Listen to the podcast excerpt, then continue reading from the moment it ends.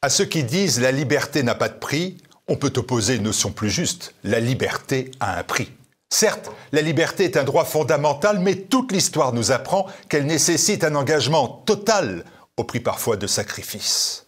Il y a dix ans était créé TV Liberté. Son fondateur et ses soutiens étaient conscients que la défense de cet idéal nouveau impliquerait bien des engagements, des enjeux et des périls. Dix ans plus tard, les défis ont été relevés avec succès. TVL, contre vents et marées, insultes et censures, a joué pleinement son rôle, assurer la liberté de l'information en France. Elle l'a fait pendant la manif pour tous, le soulèvement des bonnets rouges et des gilets jaunes, la fronde sociale. Elle l'a fait avec courage pendant la crise sanitaire, au cours du conflit entre la Russie et l'Ukraine, et elle le fait avec sérieux et clairvoyance pour les répercussions de la guerre entre Israël et le Hamas. C'est cet esprit de liberté et de rébellion, qui est salué par les 5 millions de téléspectateurs qui chaque mois regardent nos programmes sur les réseaux sociaux et les plateformes vidéo. Dans le même temps, les Français continuent de fuir la presse conformiste, servile, prête à tous les renoncements. Et pourtant, en 2022, cette presse-là, ce parti des médias s'est arrogé la somme de 1 milliard d'euros d'aide publique du gouvernement. Cette somme astronomique prise dans nos poches par l'État est encore en deçà de la réalité. Les spécialistes parlent plutôt de 2 milliards d'euros par an. Et sur ces 2 milliards, TVL, une réussite avérée de la presse audiovisuelle depuis 10 ans, a touché très exactement 0 euros. Zéro. La liberté a un prix, car nous avons appris que celle-ci est incompatible avec les aides de l'État qui veut tout contrôler. La liberté a un prix, celui de votre engagement, à nos côtés, celui de votre participation en qualité de donateur. S'ouvre à nouveau le grand défi. Nous disposons de 30 jours pour constituer le budget d'avenir de TVL pour 2024. 30 jours pour construire 365 jours de création et de diffusion. Ensemble, continuons de faire progresser TVL. Une notoriété, un outil et une arme contre les mensonges, les falsifications, la bien-pensance, la soumission. Nous avons besoin de votre aide personnel, parce que décidément, oui, la liberté a un prix.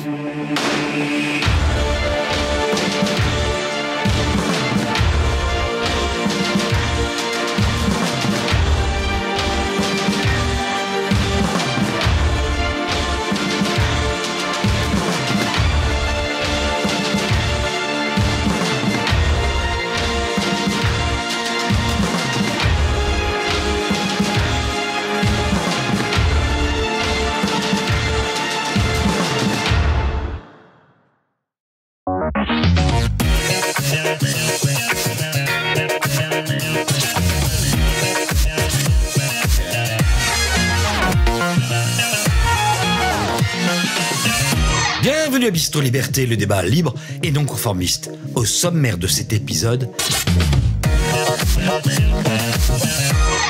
assassinat de Thomas à. Fait divers ou fait de société? Et en seconde partie, l'humanité en péril. Sommes-nous devenus des sous-hommes? En parler, l'invité spécial d'Éric Morillo est un ancien homme politique, un écrivain et un influenceur. Ses premières armes politiques, il les fait au FN en y adhérant en 2006 lors de sa majorité. Il soutient la campagne de Jean-Marie Le Pen en 2007. Proche de Marine Le Pen, il est en 2012 président du mouvement Les Jeunes avec Marine, puis la même année directeur du FNJ, le mouvement de jeunesse du Front National un parti qu'il quitte deux ans plus tard. Une fois sa liberté politique retrouvée, on le voit aussi bien à des colloques de l'Action française qu'aux conférences de l'Iliade ou aux côtés de SOS Chrétien d'Orient au cours d'un voyage avec une délégation parlementaire en Syrie. On le voit sur les plateaux de TV Liberté surtout. Passionné par Nietzsche, il lui consacre son mémoire de master de relations internationales intitulé Nietzsche et l'Europe. Mais il a un autre dada le combat contre la féminisation du mâle blanc, qu'il juge dangereuse. Pour cela, il crée l'école Major, dont le slogan est Être et rester un homme. Il est l'auteur de six livres largement diffusés mais que vous pouvez vous procurer de préférence sur TV Liberté ou rushdie.com. Son dernier ouvrage s'intitule Sur homme et sous homme, valeurs et destin de l'homme. Il soutient la candidature d'Éric Zemmour à l'élection présidentielle de 2022. Il est bien trop à droite pour la bien-pensance et bien trop masculin pour les wokistes, mais pas pour nous, cela tombe bien, car il est l'invité de Bistrot ce soir. Je vous demande d'accueillir Julien Rochdy.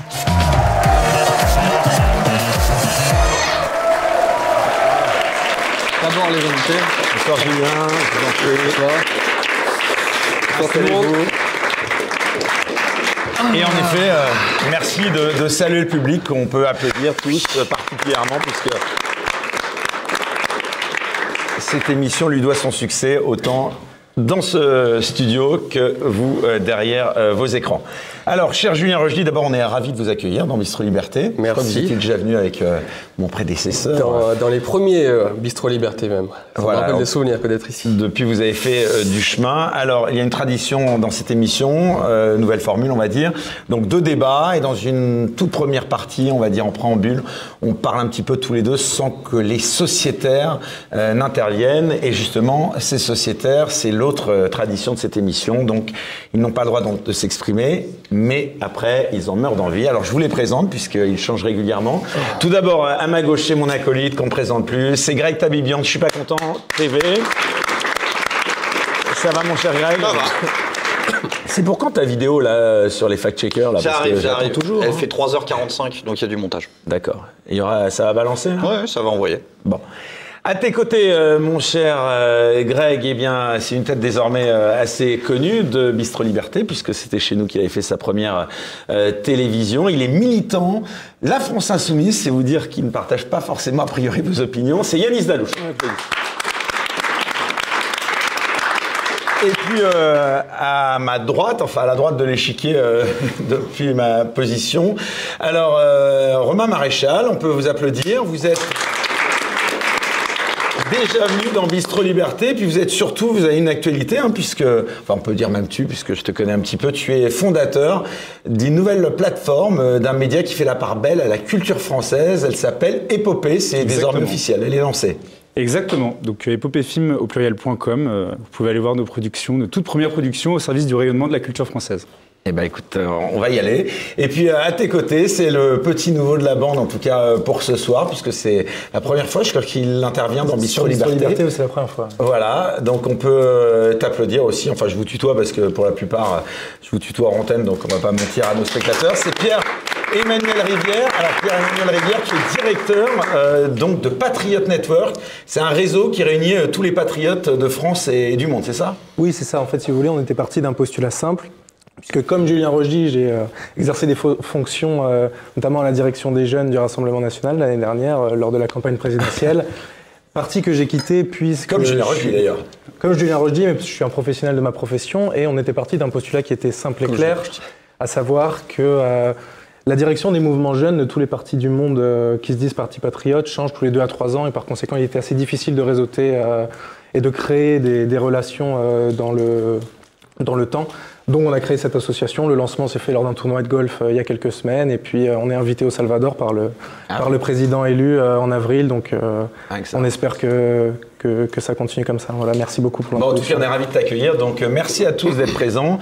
Euh, Une émission qui s'annonce euh, assez, assez sensible, assez grave au vu des débats qu'on va aborder dans un instant. Mais avant cela, je vous propose, si vous le voulez bien, de commencer cette interview par un peu de légèreté. On va parler de cinéma. Est-ce que vous avez été voir Il y a deux films qui font beaucoup parler à l'affiche en ce moment. Un film d'abord de Ridley Scott qui s'appelle Napoléon et un autre qui s'appelle Sound of Freedom d'Alejandro Monteverde. Est-ce que vous les avez vus, euh, Julien Rochdy? Alors j'ai vu le, malheureusement Napoléon. Ah. Malheureusement, parce qu'il y a des critiques épouvantables sur ce film. Ah non, mais le voir. euh, en fait, j'étais euh, comme beaucoup, je pense, de, de, de, de- de fans de l'empereur, comme on dit, de fans de l'épopée impériale et de, Français, en fait, qui forcément euh, aiment leur histoire. J'étais un peu enthousiasmé, notamment par les premiers teasers, les premières bandes annonces, Ah, qui la étaient effectivement bande-annonce, bien. incroyable. Après, le problème, c'est que notre cher Ridley Scott, ça fait longtemps qu'il n'a pas réalisé de bons films. Euh, il a, on connaît les grands films des années 70, je sais- jusqu'à Gladiator, mais bon, il, est assez, il a déçu pas mal de gens.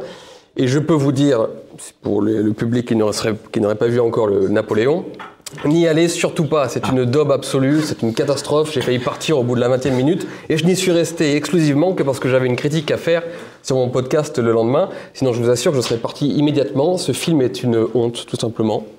Euh, ça n'a, c'est un espèce de. Il y a plein d'erreurs historiques. Non, mais c'est même pas ça, parce qu'à la limite, vous, savez, vous connaissez la phrase d'Alexandre Dumas on peut violer l'histoire si on lui fait de beaux enfants. C'est pas un problème de, de faire, euh, de, de, de, de s'arranger avec l'histoire pour, pour le besoin d'un film.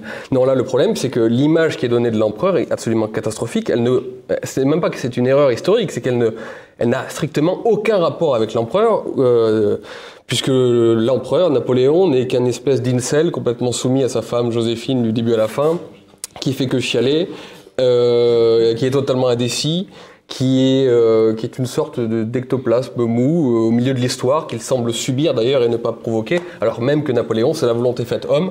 Donc ce n'est absolument pas cette image-là. Donc vraiment, c'est une. moi, je l'ai pris comme une insulte. Alors j'en ai beaucoup discuté avec des, avec des gens d'ailleurs que Télé Liberté connaît bien, comme Christopher Lann, qui lui pense que c'est pas de la malveillance et c'est juste de la stupidité. Mais précisément, Napoléon disait qu'il valait toujours mieux la malveillance à la stupidité parce que, au moins, la malveillance a des limites. Voilà. Donc, à la limite, je ne sais pas si Ridley Scott était malveillant à l'égard de l'empereur, malveillant à l'égard de notre histoire pour, la, ridiculiser à ce point-là, ou s'il était juste stupide et qu'il est totalement passé à côté de son sujet. En tout cas, c'est une catastrophe. Alors ne donnez surtout pas un centime à la production de ce film et à Ridley Scott, s'il vous plaît. Regardez-le éventuellement en- sur les plateformes de streaming lorsqu'il sera sorti. Vous vous embêterez. Parce qu'en plus de tout ça, c'est qu'il est très chiant. Euh, mais voilà, surtout ne donnez pas un euro. On a rhabillé. Ridley Scott pour l'hiver. Euh, Au-delà du film, vous pensez quoi du personnage historique euh, Bah, Napoléon, c'est, euh, comme disait Barès, c'est un professeur d'énergie. C'est quelqu'un qui vous, qui vous anime, qui vous donne du cœur lorsque vous êtes jeune. Quand euh, vous n'avez pas eu une éducation nécessairement euh, traditionnelle, que vous n'avez pas été poussé particulièrement par, euh, un certain nombre de choses, le fait de découvrir l'empereur adolescent, le, fait de le découvrir jeune, ça vous rend patriote dans la minute. Ça vous donne une volonté incroyable immédiatement. Vous avez envie de gravir des montagnes, vous avez envie de, ça développe votre ambition et en plus votre ambition pour votre pays très souvent. C'est-à-dire que c'est pas qu'une ambi- un- une ambition personnelle qui serait exclusivement tournée vers son propre nombril, c'est une ambition qui se lie également à l'ambition de son pays. Donc c'est évidemment une figure, euh, Napoléon est évidemment une figure euh, incroyable. D'abord, c'est une personnalité historique extraordinaire. Toute l'hist- enfin, je veux dire, je crois que c'est la personnalité historique sur, le, sur laquelle on a le plus écrit à travers le monde. Il y a des fans de l'empereur partout, jusqu'en Corée. Je crois que son, son chapeau, qui est- son dernier chapeau qui est parti aux enchères a été acheté par un Coréen, par exemple. Enfin, voilà. Les, partout dans le monde, Napoléon suscite des, des- des admirateurs. Mais, euh, mais je pense particulièrement pour la jeunesse française, qui manque de repères, qui manque de, de, de- de références, de modèles. Et je crois que Napoléon est une figure à offrir à la jeunesse. Si vous donnez ça aux jeunes, si vous dites regardez ce qu'un petit Corse a fait et a fait de la France derrière, euh, bah, je pense que ça, vous créez des patriotes euh, de façon industrielle et vous créez des gens qui ont une volonté ferme, qui ont envie de se, qui sont pas prêts de se cacher, si vous voulez, derrière des, euh, des, je ne sais quelle excuse pour euh, pour se dédouaner. Voilà, c'est des gens qui deviennent volontaires, qui ont envie de réussir et de faire réussir, comme je vous disais, leur pays avec. Donc, euh, pour moi, Napoléon, euh, vous parlez à mon petit cœur là, si vous me parlez de l'empereur. Bon, en tout cas, voilà, c'était pour euh, la partie euh, introductive, voilà, l'émission. Alors, on va parler un peu de vous euh, maintenant, Julien Rogy, si vous voulez bien. Euh, comment est-ce que vous vous définissez pour ceux qui nous regardent et qui vous ne connaîtraient pas encore, euh, comme un écrivain, comme un youtubeur euh, Bah, dites-nous. Youtubeur, pour moi, ça ne veut strictement rien dire. Parce que sur YouTube, vous avez tout. Vous avez des éditorialistes, vous avez des journalistes, vous avez des scientifiques, vous avez des, des, des make-up artistes, vous avez tout ce que... Voilà, euh, un YouTuber, pour moi, c'est vraiment un, un espèce de gros sac grossier dans lequel on met tout, le- on met tout le monde. Mais qui, mais qui ne veut rien dire. Regardez, C'est un moyen, je suis d'accord. non, mais à la télévision, il y a, y a- y a pareil, il y a des hommes politiques, il y a des journalistes, des éditorialistes, il y a tout ça. Et les gens qui passent à la télévision, on les appelle pas les, les télé- téléviseurs, que je sache. Bon. Donc pourquoi est-ce que du moment qu'on est sur YouTube, on devient des youtubeurs? J'ai jamais trop compris. Et en plus, je ne, gagne pas, je ne gagne pas du tout ma vie via YouTube. Je gagne ma vie en écrivant. Oui, J'allais vous poser Euh, cette en tant- question. en tant qu'éditeur. Vous arrivez à vivre de ce que vous faites? Oui, parce que j'ai beaucoup de chance, je vends beaucoup de livres, donc euh, beaucoup plus que bien des gens qui sont subventionnés, qui sont poussés par les médias. Avec mes petits canaux, avec mes petits bras, j'arrive à vendre des milliers de livres, des dizaines de milliers de livres, donc je, je gagne bien ma vie euh, grâce à cela. Euh, voilà, c'est ça mon travail, c'est d'être, c'est d'être écrivain, essayiste, éditeur. Alors, le seul mot moderne que j'accepte euh, désormais, c'est peut-être influenceur, même si Oui, parce ça que ne veut pas dire grand-chose non plus. Parce que c'est grâce quand même, pourquoi je parlais de YouTube aussi, c'est parce que c'est grâce quand même aux médias alternatifs Oui. que vous existez, j'ai envie de dire publiquement, euh, essentiellement quand même, non? Oui, mais si j'avais été à une autre époque, j'aurais écrit dans des, dans des journaux. D'ailleurs, je le fais aussi. Je suis éditorialiste chez, chez- dans, la, dans la revue Éléments. Euh, mais aujourd'hui, effectivement, pour, se, pour, pour faire euh, ça passer des idées, Voilà, on, doit, de on doit utiliser effectivement les nouveaux canaux, qui sont les canaux des réseaux sociaux, qui sont les canaux Internet. Et je les utilise, alors pas, pas tous, mais presque tous. Quoi. Et c'est vrai, YouTube, euh, les podcasts maintenant, parce que maintenant j'ai créé mon, mon podcast. Ça marche très fort, ouais. Je suis content, ouais. Euh, et par exemple, il y a un, un canal que je n'ai pas encore utilisé, c'est les- c'est TikTok et ces trucs-là. J'avoue que c'est un petit peu difficile pour moi. Il faut, faut bouger les fesses et danser en même temps. Ouais, bon, bah, je vais m'y mettre, euh, je finirai, bien- bien par le faire. Non, mais bon, euh, on essaye forcément, il faut se mettre à la page pour, pour diffuser des idées. Et, et en fait, ce qui me fonde, si vous voulez me, si vous voulez me questionner vraiment, si vous voulez me savoir, ce qui me fonde depuis que je suis gamin, ce sont les idées. Ce sont les idées et c'est la, la défense de mon identité, la défense de mon pays, la défense de ma civilisation. Et ça, je suis, depuis que je suis petit, depuis que j'ai commencé à m'intéresser justement à tout ce monde-là, euh, je, suis en- je suis dedans. Et, euh, et j'utilise les armes qui sont à ma disposition pour, pour, pour, pour, pour cela. Alors justement, venons-en à, à ce qui vous fonde, comme vous dites, au-delà de votre vie professionnelle. Comment est-ce que vous décrivez politiquement? Est-ce que vous sentez encore proche, tout à l'heure je vous entendais euh, parler avec euh, Pierre-Emmanuel, est-ce que vous vous sentez encore proche du Rassemblement national? En fait, l'avantage d'avoir pris un petit peu de recul politique, c'est que du coup, je ne suis plus un. Je suis un militant. Pourquoi vous avez pris du recul d'ailleurs? Parce que j'ai fait mon temps, même si je ne suis, je suis, pas, je suis pas un petit vieux, mais je veux dire, euh, je suis rentré assez jeune en politique, comme vous avez rappelé dans votre présentation. J'ai fait la campagne de Jean-Marie Le Pen quand j'avais 18 ans à Lyon. Puis après, bah, j'ai fait la campagne pour Marine Le Pen en 2012. Je suis, j'ai j'ai pris des responsabilités au sein de la, de la jeunesse. Donc j'ai connu un petit peu ce monde politique de l'intérieur assez tôt, assez jeune. Et le fait est que je, ne voulais pas devenir un politicien de, métier. Je pensais, pour plein de raisons que je pourrais évoquer si ça vous intéresse, je ne voulais pas me transformer en politicard. Parce que je crois qu'on se transforme nécessairement en politicard lorsque l'on reste dans un parti politique trop longtemps. Bon, il en faut, hein, attention, hein, mais je ne voulais pas, je ne voulais pas ça pour moi. Donc, j'ai connu la politique de l'intérieur, j'ai mis mes mains dans le cambouis. Et euh, j'ai estimé que voilà, ce, qui me, ce qui me plaisait le plus, c'était encore une fois les idées. C'était l'idéologie, c'était de pouvoir combattre euh, intellectuellement. Et euh, la politique, c'est pas vraiment ça. Il y a du combat intellectuel, évidemment, mais c'est surtout du combat politique au jour le jour, euh, et qui n'est pas forcément là où, d'abord où je suis le meilleur, et, euh, et ce qui m'intéresse le plus. Donc c'est pour ça que j'ai pris du recul, et que j'arrive du coup à regarder le, le- le- le paysage politique. alors ça fait un petit peu je dirais pas avec hauteur, parce que sinon c'est un peu euh, grandiloquent, mais je- ça me permet de moins être euh, pris par l'activisme euh, du, du quotidien. Donc ça me permet de dire, par exemple, lorsque Eric Zemmour fait quelque chose de bien, qu'il fait quelque chose de bien, lui justement. euh, ça peut me permettre de soutenir des différents mouvements, en fait, Vous des êtes plus proche de Marine Le Pen, d'Éric Zemmour mais personnellement, ça ne m'intéresse pas cette question. Moi, je regarde les mouvements historiques, et ce que je vois, par exemple, c'est que Marine Le Pen aujourd'hui, je le sens dans le pays. Là, je reviens de chez moi en Ardèche, j'ai pu discuter un peu à droite à, droite, à gauche. Euh, je me rends compte que dans le pays, il se passe quelque chose. Bon, pour plein de raisons dont nous allons parler, d'ailleurs, notamment Crépol. Mais il se passe quelque chose, même politiquement. Je sens que Marine Le Pen, effectivement, est portée par le pays euh, de la France périphérique, le pays réel, comme dirait l'autre, le pays de la, France profonde, de la France rurale. Donc, quelles que peuvent être après moi mes, mes, critiques à l'égard de Marine Le Pen, notre passé, parce qu'on en a eu un, pas relationnel, attention, mais euh, je, la, je la connais personnellement, donc on s'est engueulé, on s'est. Voilà. Quelque, ça, ça n'a pas d'importance. Moi, ce que je vois, ce sont les, les processus historiques, les phénomènes, les, les dynamiques. Et là, genre, je vois une dynamique autour de Marine Le Pen, de toute manière, que je ne peux pas contester. Donc, euh, Vous pensez qu'elle peut être élue en 2025 oui, je le pense. Honnêtement, je le pense. Bien sûr que le système se, met- se mettra en branle. Bah, évidemment, entre, euh, entre Emmanuel Macron ou un Emmanuel Macron bis, euh, que serait un de ses su- su- successeurs, je préfère 100 fois Marine, évidemment.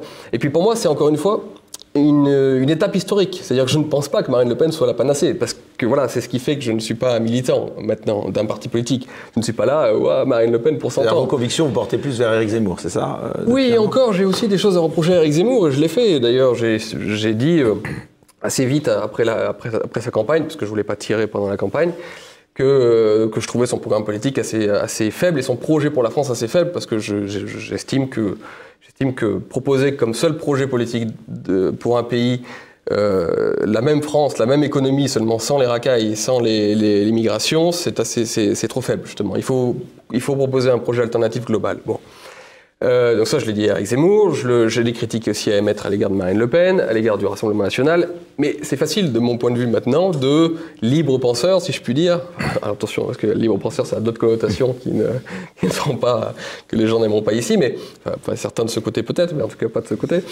Euh, mais je suis libre en tout cas, voilà. Donc euh, je regarde les processus, je me dis, si Marine Le Pen a une chance effectivement d'être présidente de la République en 2027, eh ben, il faudra y aller. Si c'est quelqu'un d'autre, eh ben, on soutiendra quelqu'un d'autre. Voilà, je n'ai plus ce côté euh, membre d'une équipe qui considère que tout est parfait parce qu'on on est obligé de considérer que tout est parfait. Vous voyez, je, je peux critiquer, je peux soutenir, et j'aime bien cette position. Et justement, euh, on n'en a pas parlé, lui, euh, Jordan Bardella, vous en pensez quoi? Eh ben, il est excellent en tant que, que politique. Il est encore plus jeune que vous.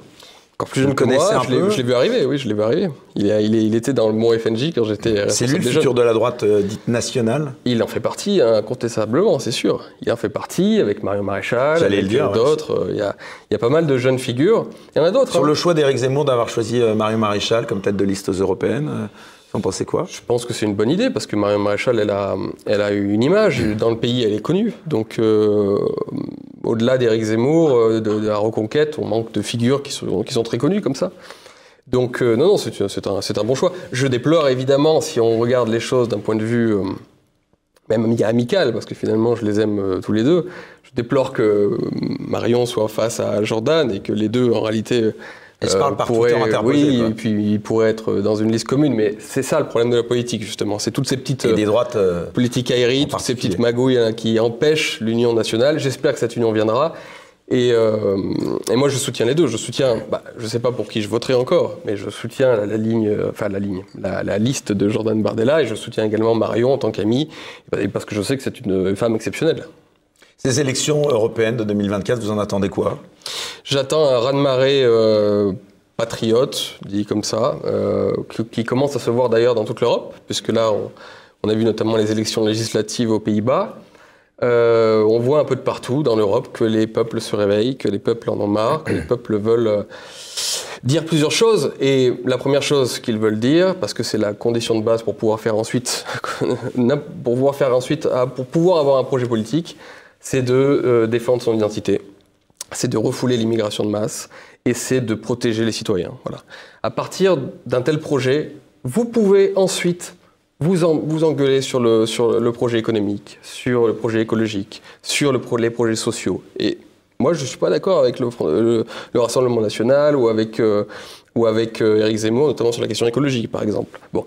Mais c'est pas grave. En fait, si je veux un jour que la civilisation européenne et ses nations, ces différentes nations, puissent avoir un grand projet de société, il faut une société cohérente, il faut une société assez homogène pour pouvoir justement se projeter.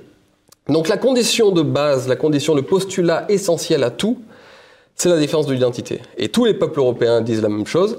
Donc on a peut-être une chance d'avoir euh, un Parlement européen qui sera coloré euh, de façon identitaire et qui permettra ensuite, je vous dis, plein de bonnes choses, parce que c'est la condition essentielle, c'est de recouvrer notre identité, c'est de la défendre, et tout le reste suivra. Et dans le combat pour cette identité, vous pensez être plus efficace euh, en marge, on va dire, du combat politique à proprement parler, là où vous êtes, que dans l'arène? Ah, oui, c'est clair. Euh, après, euh, je sais que j'ai- encore quelques amis euh, au sein des, des partis politiques et quelques, quelques personnalités. vous quelques- reviendrez jamais en politique? Je ne sais pas, il faut jamais dire Fontaine. hein. Je- Peut-être qu'un jour, je, serai amené à refaire de la politique politicienne.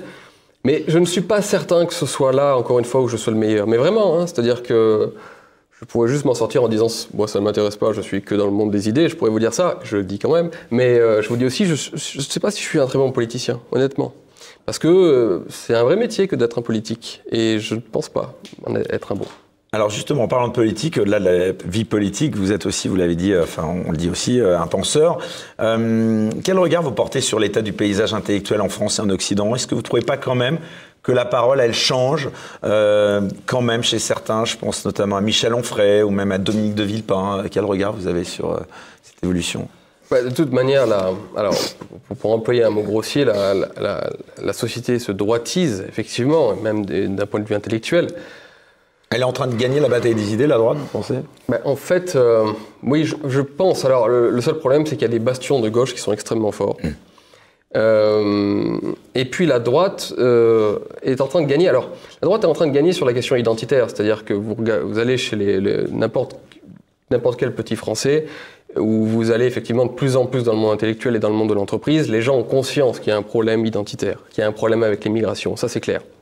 Après, comme je vous disais, la droite se repose un petit peu sur ses lauriers, euh, euh, sur ses lauriers euh, identitaires, si je puis dire. Parce que, comme je, le disais à l'instant, on ne peut pas avoir comme seul projet de société le fait de mettre plus de flics dans les rues, de mettre des- les gens en prison et d'arrêter l'immigration. Ce serait très bien, je, vous le dis. Mais encore une fois, ça ne peut pas être tout. Et euh, il y a parfois des, partis politiques, des, figures qui se contentent un peu euh, de cela. Donc si on veut vraiment influencer la société totalement et justement insuffler ce grand projet de société, de nouveau, il va falloir aborder tous les grands sujets, économie, écologie, euh, société, sociaux. Et il faut avoir une vision pour l'avenir, une vision de ce que l'on veut pour notre civilisation. Et en fait, c'est ce qui manque aujourd'hui terriblement. C'est ce que l'on veut pour notre civilisation. À quoi veut-on ressembler encore? Plus personne ne répond à cette question. Et même d'ailleurs parmi les intellectuels, puisque c'est votre question, si vous regardez les Finkielkraut, si vous regardez les, les, les Onfray, si vous regardez tous ces gens-là, alors ils font des bons constats et enfin ils se réveillent. Ils disent Ah oui, c'est vrai qu'il y a quand même des problèmes au niveau de l'immigration, de l'identité, et c'est vrai qu'on se fait un peu trop agresser dans la rue. Oui, effectivement. Mais qu'est-ce que vous proposez comme projet de société? Tout ce qu'ils disent, c'est revenir à la République des années 60, à la France euh, républicaine des années 60, avec sa, bonne sa bonne assimilation, euh, bonne. euh, Enfin bon, c'est pas un projet de société que de dire simplement on va revenir, alors selon 20 ans en arrière, 30 ans en arrière, 100 ans en arrière. Il faut une vision nouvelle pour le pays et pour l'ensemble de notre civilisation. Et ça, je trouve que peu de gens à droite l'ont, malheureusement. Donc c'est très bien que les intellectuels se réveillent sur le constat, mais j'aimerais qu'ils travaillent maintenant sur l'horizon. Alors, vous avez aussi une actualité, hein, Julien Rochdy, puisque vous publiez euh, ce mois-ci, on l'a dit euh, en introduction, le livre euh, Surhomme et sous-homme, valeurs et destin de l'homme. D'ailleurs, un ouvrage que vous pourrez retrouver euh, sur le site internet notamment de TV Liberté. TV, vous voyez, il fait même sauter le bouchon pour fêter ça, Charles Mathieu. Le site internet tvl.fr, rubrique nouveautés, donc de cette boutique. Ah, ça te fait rire, ça. hein ça, ça te fait rire. Quand on parle de picole, hein, il est là. hein. Ah, bon, alors, bon, euh, on va y revenir, mais d'abord, est-ce que vous pourriez nous, nous raconter la genèse de ce projet euh? Alors avec un titre pareil, je ne serais pas invité chez vos confrères de France Inter et, euh, et autres journalistes, c'est sûr. Euh, c'est sur Un anti-essai, c'est quoi? J'ai pas bien compris, moi, ça, c'est quoi? Comment on définit un anti-essai? Parce qu'aujourd'hui, ben, dans la continuité de votre précédente question, beaucoup d'intellectuels, euh, lorsqu'ils écrivent des essais, ils sont du coup considérés comme étant des intellectuels euh, mainstream et, bien respectés, se contentent en fait, je le vois parce que moi j'en lis quasi tous les jours des essais, euh, se contentent en fait de prendre un sujet, de l'aborder avec un angle, comme on dit chez les journalistes, avec une idée, et de broder autour du thème sur euh, 200 pages, 200 ou 300 pages. Et c'est ça aujourd'hui le secret pour écrire un, un essai. Vous avez une idée, vous avez un thème, et vous allez écrire euh, ce que tel penseur grec a écrit sur le sujet euh, euh, de 2000 ans en arrière, puis vous allez écrire ce qui, ce qui a été dit sur le sujet au Moyen Âge, puis vous allez... Et en fait, vous brodez autour de votre idée. Et, euh, et si vous voulez être un intellectuel reconnu, il faut faire ça. Donc là, c'est la recette. Si jamais ça intéresse des gens ici et dans le public, c'est exactement ce qu'il faut faire. Euh, tandis que moi, j'ai fait tout l'inverse. Je suis arrivé avec, des, des- avec 100 aphorismes dans, la- dans, dans- lesquels, je le crois, il y a minimum une deux à trois idées. Il y a une foule de notes. euh, les- il, y a, il y des appendices qui sont assez euh, développés dans mon bouquin, parce qu'il fallait évidemment que j'étaye. Il y a Nietzsche comme inspiration hein, principale, enfin, à part. euh, Principal et non, parce que je suis, je me suis évadé de Nietzsche quand même depuis. J'ai mon livre sur Nietzsche, c'était, c'était justement une source d'inspiration philosophique pour ce livre en dehors de Nietzsche. Et... Ah ouais, il y, en a beaucoup. Il y en a beaucoup. Et effectivement, un gros travail, j'ai entendu, là, Heidegger, sur la, sur la technique, sur, sur l'écologie, oui. Euh, et c'est donc c'est mon livre le plus, le plus personnel. C'est euh, c'est un livre sur lequel, en fait, je, je n'ai cessé de travailler depuis des années. Et euh, on en parlera peut-être tout à l'heure, mais c'est sur, l'idée que la, notre civilisation, évidemment, non seulement en déclin, ça on le sait, on, en- on l'entend souvent, mais sous un angle qu'on n'ose pas évoquer, qui est celui de la dégradation du biocapital humain, c'est-à-dire la dégradation des hommes à tout niveau. Et, et cela entraîne un, chaos qui, risque d'être euh, absolument catastrophique, évidemment. Et je donne également des pistes pour nous en sortir, donc euh, pour s'en sortir. Donc voilà, donc c'est euh, un livre. J'ai mis plus d'un an à l'écrire et j'ai mis des années à le penser. Eh bien, écoutez, c'est une belle transition pour aborder donc ce premier débat. On va notamment, je pense, parler de ce mot civilisation. On se retrouve donc pour ce premier débat dans un instant. À tout de suite. Assassinat de Thomas à Crépole. Fait divers ou fait de société? Assistons-nous à un ensauvagement de la société française Quelles en sont les causes? Comment l'endiguer? Voilà. Donc, s'il vous plaît, voilà. S'il te plaît, Pierre-Emmanuel, ça va commencer encore. Donc, si vous pouvez éviter de parler, euh, mais c'est bien, ça prouve que voilà, vous débordez d'envie de parler. Donc, à présent, les sociétaires, c'est le jeu, vont pouvoir euh, vous apostropher, vous poser des questions. Ah, Est-ce qu'ils sont plus à droite que moi, du coup? Bah écoutez, on va le voir. Je, je devine en tout cas pour certains que non. Mais bon, en tout cas, j'aimerais qu'on entre tout de suite dans le vif du sujet. Donc, euh, d'abord, quelle a été votre réaction en apprenant le meurtre de Thomas, Julien Rochdy, à Crépole? Alors, extrêmement affecté, d'autant que Crépole, c'est à côté de chez moi. C'est vraiment en face de chez moi. Je suis Parce que vous n'habitez plus à Paris, enfin vous habitez... euh, Bon, j'ai habité à Paris lorsque j'étais jeune et que j'étais au Front National, justement, mais non, non, moi j'habite euh, en Ardèche, ma maison, c'est- c'est c'est- c'est de là d'où je viens. Et la Drôme, c'est juste en face. Donc en fait, Crépole, j'ai sans doute dû y passer un jour dans ma vie, sans doute. Et, euh, et au-delà de ça, en fait, je, je me reconnais totalement dans tous ces petits jeunes, parce que ça aurait pu être euh, euh, un frère, un cousin, euh, c'était moi quand j'avais 15-16 ans, parce que ces, ces balles, ces soirées, euh, vodka pomme, whisky coca, euh, avec le rugby, euh, les, les nanas qu'on essayait de draguer tranquillement, euh, les bagarres entre rugbyman. Euh, Il y en a un qui m'a cassé le nez un jour, donc euh, j'ai l'habitude de ça. Tout, ce truc-là, c'est ma, petite vie de périphérique, euh, de ma petite vie rurale. Et donc, quand on apprend ce- un meurtre pareil, par une bande de racailles absolument sordides, des, salopards de première, euh, c'est c'est la tristesse, c'est la rage, c'est l'envie de. C'est l'envie de dire des choses qui vous feraient fermer votre chaîne si je, si je les disais. C'est l'envie de faire des choses qui m'enverraient en prison si je les faisais. Euh, c'est un ras-le-bol en fait général. C'est c'est un appel à la justice. C'est le fait de se dire mais comment ça se fait qu'on laisse des types pareils, des racailles pareils en toute impunité? Ce n'est pas possible. Ils pourrissent la vie aujourd'hui à tous les Français, y compris d'ailleurs, je le dis, à des gens qui vivent dans les banlieues. Et d'ailleurs, il y a eu des discours qui sont allés dans ce sens-là.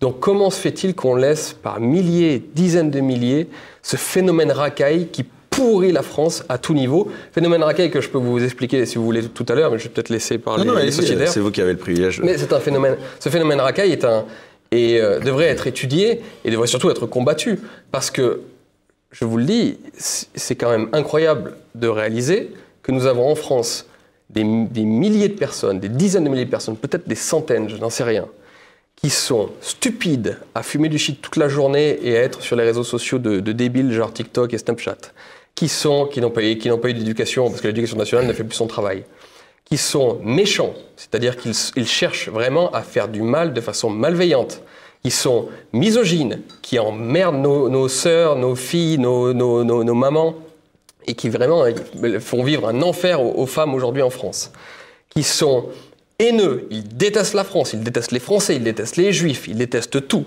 qui sont frustrés, qui sont pleins de... de, de- de- c'est des gobelins, pardonnez-moi, mais ce sont des gens qui mériteraient de se faire, euh, de, se faire euh, ratatiner une bonne fois pour tous, parce que en fait, ils sont, ils sont mauvais dans tous les sens du terme. D'un point de vue, tiens, je vais parler aux, aux gauchistes qui sont sur ma gauche. D'un point, de vue, d'un point de vue marxiste, c'est, c'est clairement un loupen prolétariat qui ne peut même pas servir la, la cause de leur révolution parce que leur idéologie se résume à de la thune et des meufs. Donc en fait, ce sont vraiment les, ce sont vraiment les, les, les- les idiots utiles du, du capitalisme le plus crasse. C'est, euh, ils sont inutiles et, euh, et, néfastes pour les républicains, pour ceux qui sont attachés à la France euh, républicaine et aux fameuses valeurs de, la République, puisque ces gens n'ont strictement rien à faire des valeurs de la République, vous imaginez, sauf quand lorsqu'elles s'appellent CAF et, euh, minima sociaux. Ils, sont, ils sont nuisibles et nocifs pour évidemment un patriote, pour un identitaire, puisque ces gens-là font des razzias en fait chez nous en toute impunité, donc c'est quand même scandaleux. Et euh, enfin, je veux dire, à tout niveau, ces gens sont une catastrophe et euh, et, c'est quand même terrible parce qu'on ne fait rien contre eux, parce qu'on se dit que ce sont souvent des jeunes, ce sont souvent des, mineurs, et lorsqu'on les envoie en prison, et c'est là le pire peut-être, c'est que lorsqu'on les envoie en prison, on les envoie pas vraiment en prison, on les envoie dans des espèces de colonies de vacances où ils retrouvent euh, très souvent leurs corréligionnaires. Je le sais parce que je connais le monde de la prison, alors là je pourrais en discuter. Pas personnellement, mais je connais beaucoup de gens qui, sont en prison, qui et qui y sont allés. Donc ils rejoignent leurs copains avec euh, PlayStation à volonté, shit à volonté, sexe à volonté lorsqu'ils s'arrangent entre eux ou lorsqu'ils font venir des prostituées au parloir. Donc en fait, mais comment voulez-vous que ça les dissuade que d'aller en prison? Ils vont, ils rejoignent des colonies de vacances. Donc c'est sûr qu'on réglera pas ce problème avec une éducation nationale complètement vérolée par le gauchisme qui a fait baisser tous les standards et tout niveau d'exigence et qui leur donne toujours des excuses pour les que la gauche a une responsabilité mais dans évidemment, cette c'est décadence. les- c'est- ces gens- ces gens-là sont les enfants de la gauche, à, à- à double titre. Un, à cause de l'immigration massive, parce que ces gens-là sont évidemment, pour la, la grosse majorité, des enfants de l'immigration. Et de Ça deux, fait réagir. hein, et de deux parce que, parce que c'est- l'éducation nationale a refusé de leur donner la France, a refusé de leur donner la, la grandeur, a refusé de leur donner des règles, une discipline, un idéal, et donc et, a- et leur a donné, au lieu de ça, la haine de la France, la haine des Français. Donc, si ces gens-là ne sont pas le produit de la gauche et de ce système depuis 30 ans, ce sont les produits de qui alors? Ils sont les produits de qui? Eh De ben, la c'est- gauche, voilà. Eh ben, c'est la question dont on va... Alors, justement, puisque, puisque vous avez mis en cause la gauche, on va laisser euh, quelqu'un qui se revendique aujourd'hui euh, de la gauche euh, vous répondre. Est-ce que vous partagez le constat, Yanis? Enfin, est-ce que tu partages le constat, Yanis Dalouche, de Julien Rochdy Je pense pas. Je pense qu'on est diamétralement opposés. La violence, vous savez, c'est quelque chose de protéiforme et de multifactoriel déjà. Et j'ai fait, je me suis amusé à faire une petite liste récapitulative, je pense qui est assez exhaustive sur des faits divers qui ont eu lieu en France ces dernières semaines. Par exemple, un homme a été mis en examen à Vierzon, placé en détention provisoire pour meurtre précédé ou accompagné ou suivi d'actes de barbarie. Il se prénomme Michel P. Le procureur avait donc évoqué des faits d'une exceptionnelle gravité. Un petit garçon, enfin je pense que les victimes ne vous importent pas quand c'est quand c'est des Français qui tuent d'autres Français. Un petit garçon à dans 7 ans euh, qui a été agressé, étranglé et laissé pour mort dans une poubelle, a choisi le roi. L'homme de 28 ans qui le gardait s'était rendu spontanément au commissariat pour avouer son crime. Euh, donc il a Attends, depuis euh, juste interromps deux secondes. Est-ce que, avant de décliner tout ça, Bah, même sur, attends, attends, est-ce que sur un plan même purement, euh, même en étant de gauche, est-ce que tu pourrais pas être d'accord sur le constat qu'il a fait avant? Pas, pas le fait de dire que c'est le fruit de la gauche, mais les racailles, tout ça, dont tu partages pas ce point de vue? Je pense que quand des gens commettent des actes répréhensibles, ils doivent être condamnés. euh, Encore une fois, il y, a une- il y a une gradation à trouver. Moi, je suis, moi, je suis quelqu'un qui est attaché à l'état de droit. Je pense que c'est pas votre marotte. Je pense qu'il faut de la casuistique et il faut personnaliser Ah les Non, peines. parce qu'il a. Enfin, je- Je pense que vu sa filiation politique, il est plutôt favorable à une sorte de culte de la force, de réprimer à tout va. Je pense que c'est pas la clé pour résoudre durablement certains problèmes. Mais encore une fois, pour revenir à certains faits, euh, donc Adam, tué par, par euh, Karl Rieux, ça ne s'invente pas, euh, mis en examen et placé en, dé- en détention provisoire pour meurtre. Loana, 10 ans. Je pense que cette, petite fille vous importe peu. Dont le corps a été retrouvé au sous-sol d'une maison. Déjà, je vous interdis de, de- de supposer des choses pareilles, s'il vous plaît. Quand je parle de durcir la justice, je parle du Bah, J'ai pas vu votre tweet pour euh, Loana, 10 ans, tué donc à Sedan. L'auteur présumé des quoi faits, 57 ans, alcoolique et divorcé, Oui, s'appelait Jean-Baptiste M. Il a Parce reconnu l'avoir violé. Vous allez faire croire que là, là, cette violence est diffusée absolument de partout, de façon égale parmi toutes les communautés. Faites, essayez de nous le faire croire, personne ne vous croira. Donc allez-y, on n'y croira que chez vous et que dans votre parti, parce que je vous garantis que tous les Français, d'ailleurs il suffit de, le voir- de voir les sondages, les statistiques là-dessus, tous les Français ne peuvent pas vous croire. Parce que tous les Français marchent dans la rue au quotidien, ils savent très bien ce qui s'y passe. Alors si vous voulez me dire qu'effectivement des. Français de souche commettent des choses graves parfois, oh merci monsieur, oui j'avais besoin de vous pour le savoir. Évidemment que je le sais. Mais c'est pas ça le problème et vous le savez très bien. Et non. Karen, je continue, C, 42 ans, attaqué en pleine rue par son ex-conjoint. Jean Gedé à coups de machette, Il y a à coups de machette et devant vous leur avez enfant. 53% des gens qui sont détenus en France qui sont de nationalité française. Vous êtes d'accord Vous avez fait de la dialectique, vous avez lu Hegel comme moi.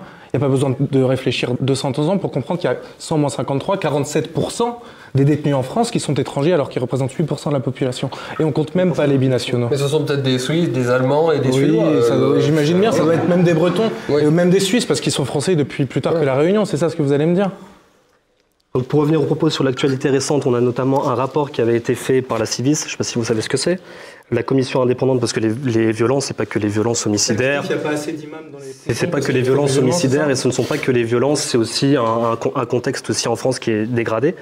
Et euh, en, en termes de violence intrafamiliale, de violence conjugale, on a plus de 910 policiers et gendarmes sur l'année dernière qui ont été impliqués dans des violences conjugales, vous vous en fichez. Les violences faites, les violences faites aux va pas enfants. avoir la liste pendant mille ans. Juste l'affaire Naël, c'était quoi pour vous? C'était un fait divers ou un fait de société? C'était un épiphénomène qui a enclenché. Ah, C'est intéressant parce que c'est pas la dialectique habituelle de entend à la. Donc c'est un- La casuistique, c'est dans un sens. Hein. Non, mais c'est intéressant. il faut lisser, c'est du racisme systémique. Donc, à l'époque, mais par vous contre, quand c'est Lola, petit enfant blond de 12 ans qui se fait euh, couper en morceaux, qui se fait retrouver dans une, dans une valise, c'est un fait divers. Mais Naël, un délinquant multirécidiviste, 53 mentions au casier judiciaire, qui se fait tuer On a pas alors, vu vos tweets sur alors qu'on l'a Lola, arrêté, 10 ans, on lui a demandé il y quatre a fois de s'arrêter, qui Sedan. conduit une voiture alors qu'il n'a pas le permis, qui fonce sur la police, qui se fait tuer. Ça, évidemment, c'est du racisme systémique. J'aimerais que vous répondiez juste De toute façon, hein, les faits divers, maintenant, c'est souvent le- l'effet de la diversité, quand même, il faut, le dire. D'ailleurs, on a quand même entendu Fabien Roussel ce matin dire que ce qui était grave dans le meurtre de Thomas, c'était la récupération politique faite par l'extrême droite. Oui. Vous vous rendez compte qu'on a quelqu'un de vous chez considérez, vous non mais tu considères, tu vois, ça c'est intéressant parce qu'il y a tout un 16 ans, débat sur la récupération dans la politique. gorge. Tu considères que c'est de la récupération politique, ce que font euh, là ou Pierre-Emmanuel ou Julien Roger Non, mais la, gauche s'indigne, la droite récupère, ça je veux dire. On a une c'est- sorte d'exaltation avec des individus qui sont des propagandistes comme M. Rochdy, qui veulent pousser les gens euh, à, à se taper dessus, mais vous, vous ne vous rendez pas compte des, des répercussions et des implications qu'il y aurait à exciter des gens Ah, euh, une pour, aller, menace pour aller commettre de la basse besogne. Ah non, je ne menace menace pas. Vous, vous Non, excitez non, non, des moi, mais individus c'est une menace, c'est-à-dire que des gens pourraient se, Se taper dessus. se taper rien, dessus, d'accord. rien, parce que vous les excitez, vous Mais leur en fait, mettez les des gens idées. se tapent dessus, Pour- monsieur. C'est ça que vous ne Non, voyez pas. non, non, c'est Et faux. nous, nous voulons régler le problème. Le- nous voulons qu'il y ait la paix dans ce pays, justement. aussi, Et que c'est c'est précisément en ne s'attaquant pas à ce phénomène racaille qui pourrit la vie de tout le monde, et y compris les gens dans les banlieues, que vous n'aurez pas la paix et que vous aurez la guerre. C'est vous qui pavez le chemin vers la guerre aujourd'hui. Et vous savez, monsieur, l'ordre et l'ordre seul fait la liberté, le désordre fait la Vous pas servitude. la, viol- la- la violence dans sa globalité en France. Je la vois dans sa globalité. Non, et non, je vous vous dis qu'il y a un phénomène qui s'appelle le 160 phénomène racaille. 160 Et 000 c'est le enfants phénomène abusés racaille tous qui les a ans, tué le petit Thomas. 160 000 enfants abusés tous les ans, vous vous en fichez, par exemple, la civisme. Mais qu'est-ce que C'est la commission indépendante sur 16. mais quel rapport euh, les rapport violences. Quel rapport avec la violence Les violences, sexuelles faites aux enfants, par exemple, c'est un tout, la Et ça- violence. et ça, c'est les violences conjugales, c'est les violences intrafamiliales. c'est que des souches, ça Mais pas du tout. Et ben alors Mais en termes d'imputabilité, vous savez, vous êtes, vous êtes quelqu'un qui se prétend rationnel. Quand, quand je vous montre ces chiffres, 160 000 enfants abusés, euh, des, des, Oui, des- mais des choses Le scandalisme, effroyables. je ne vois pas le rapport. Mais on, peut on attaquer le phénomène racaille et, et évidemment s'attaquer au problème de la pédophilie qui est un problème absolument catastrophique et terrible. On peut s'attaquer à d'autres problèmes également. Où est le rapport en fait? Quel, quel est le lien Mais bizarre parce, que vous voulez faire mais parce que vous faites une hiérarchie un peu, un peu sordide entre, Vous m'avez entendu faire une entre hiérarchie. les victimes. Je suis questionné sur, la- sur, sur- Ah, sur si. Thomas et Crépol. Ah, Donc si, je vous parle du phénomène racaille. Dans Si on, tweets, si on dans me parle tout à l'heure de, interventions, de- de la pédophilie, je vous parlerai du problème de la Dans pédophilie. vos interventions, vous faites sciemment une sorte de hiérarchie entre les vies humaines, finalement. C'est-à-dire que le petit Thomas, vous vous en fichez bien. D'ailleurs, je pense que vous en, vous, vous en fichez de l'avenir de la La France. gauche s'indignait alors qu'au meurtre de Naël, soi-disant. Cher monsieur, euh, le petit. Thomas, ça aurait pu être un petit frère parce qu'il habite à plus de- à 30 km de chez moi, d'accord Donc euh, ne a dites pas que je m'en fiche du petit Thomas, d'accord Parce que sinon ça a va mal se passer. Greg, Bah, Sur la réaction, moi j'ai. euh, en fait, j'ai une réaction un peu inverse. Euh, la vôtre, c'est que j'ai malheureusement pas été euh, affecté. Et c'est ce que je reproche à cette société, c'est que ça devient tellement commun que je n'arrive pas à être affecté. C'est comme quand vous êtes. euh, ah, tu penses pas qu'on a non, a parce qu'en fait, demain, je referai probablement une chronique sur un autre fait de ce genre-là. Et après-demain, j'en ferai peut-être une autre sur un fait de ce genre-là. Je pense comme... que c'est un fait divers comme un autre. Non, justement, c'est pas un fait divers comme un autre. Je parle juste de, de- de- de voir, voilà, quelqu'un se faire tuer pour des motivations racistes. Euh, Est-ce qu'on est d'accord moins sur ce c'est devenu malheureux. C'est comme, voilà, je suis quelqu'un qui suis euh, opposé euh, par principe à la Non, peine de mort. Est-ce qu'on est des- d'accord sur ce point-là Parce que c'est vrai que c'est les questions que. Encore une fois, moi, je ne vais pas me substituer à la justice. c'est La ça qui est justice- dramatique. Si vous voulez dire, on a envie de tuer du blanc. Non, non, Vous vous, aimez bien la vous, vous aimez bien vous substituer à la justice. Moi, je pense que la justice fera son travail. S'il y a des propos, euh, des La pré- justice rend la, la si justice la préméditation a été, le premier devoir d'un citoyen, lorsque l'État est défaillant, c'est d'assurer lui-même sa sécurité, monsieur. ah oui, donc Relisez Hobbes. de Vous êtes- vous êtes constituer un euh, des milices et d'aller taper des gens au hasard. D'ailleurs, c'est ce qui a été tenté euh, lamentablement par euh, truc. par euh, vos affidés. euh, C'était quand? C'était samedi soir? Voilà, je pense que c'est formidable pour l'avenir de la France. termines que- et- Euh, deux choses juste sur la réaction, c'est vraiment comme ça. C'est- comme aujourd'hui quand vous voyez certains de, et je vais pas donner de nom parce que c'est pas légal, certaines des personnes qui pourraient éventuellement avoir des responsabilités politiques de premier plan dans ce pays. Euh, quand vous êtes comme moi opposé à la peine de mort et que vous vous dites bon bah si demain il se passait une Kennedy, Est-ce que j'irai chialer Hmm, Je m'en veux de me dire que. Ça veut dire quoi, une Kennedy? Il pourrait se passer des, des petits problèmes. Quand vous commencez à devenir insensible, parce que la société est devenue violente, c'est là où vous avez le plus de colère. Et je vois pas de lien Sur- avec euh, C'était ta juste, réaction. c'était euh, une, c'était juste une, ouais. une ouverture parce qu'il avait commencé en abordant la, la façon dont il l'avait vécu à titre personnel.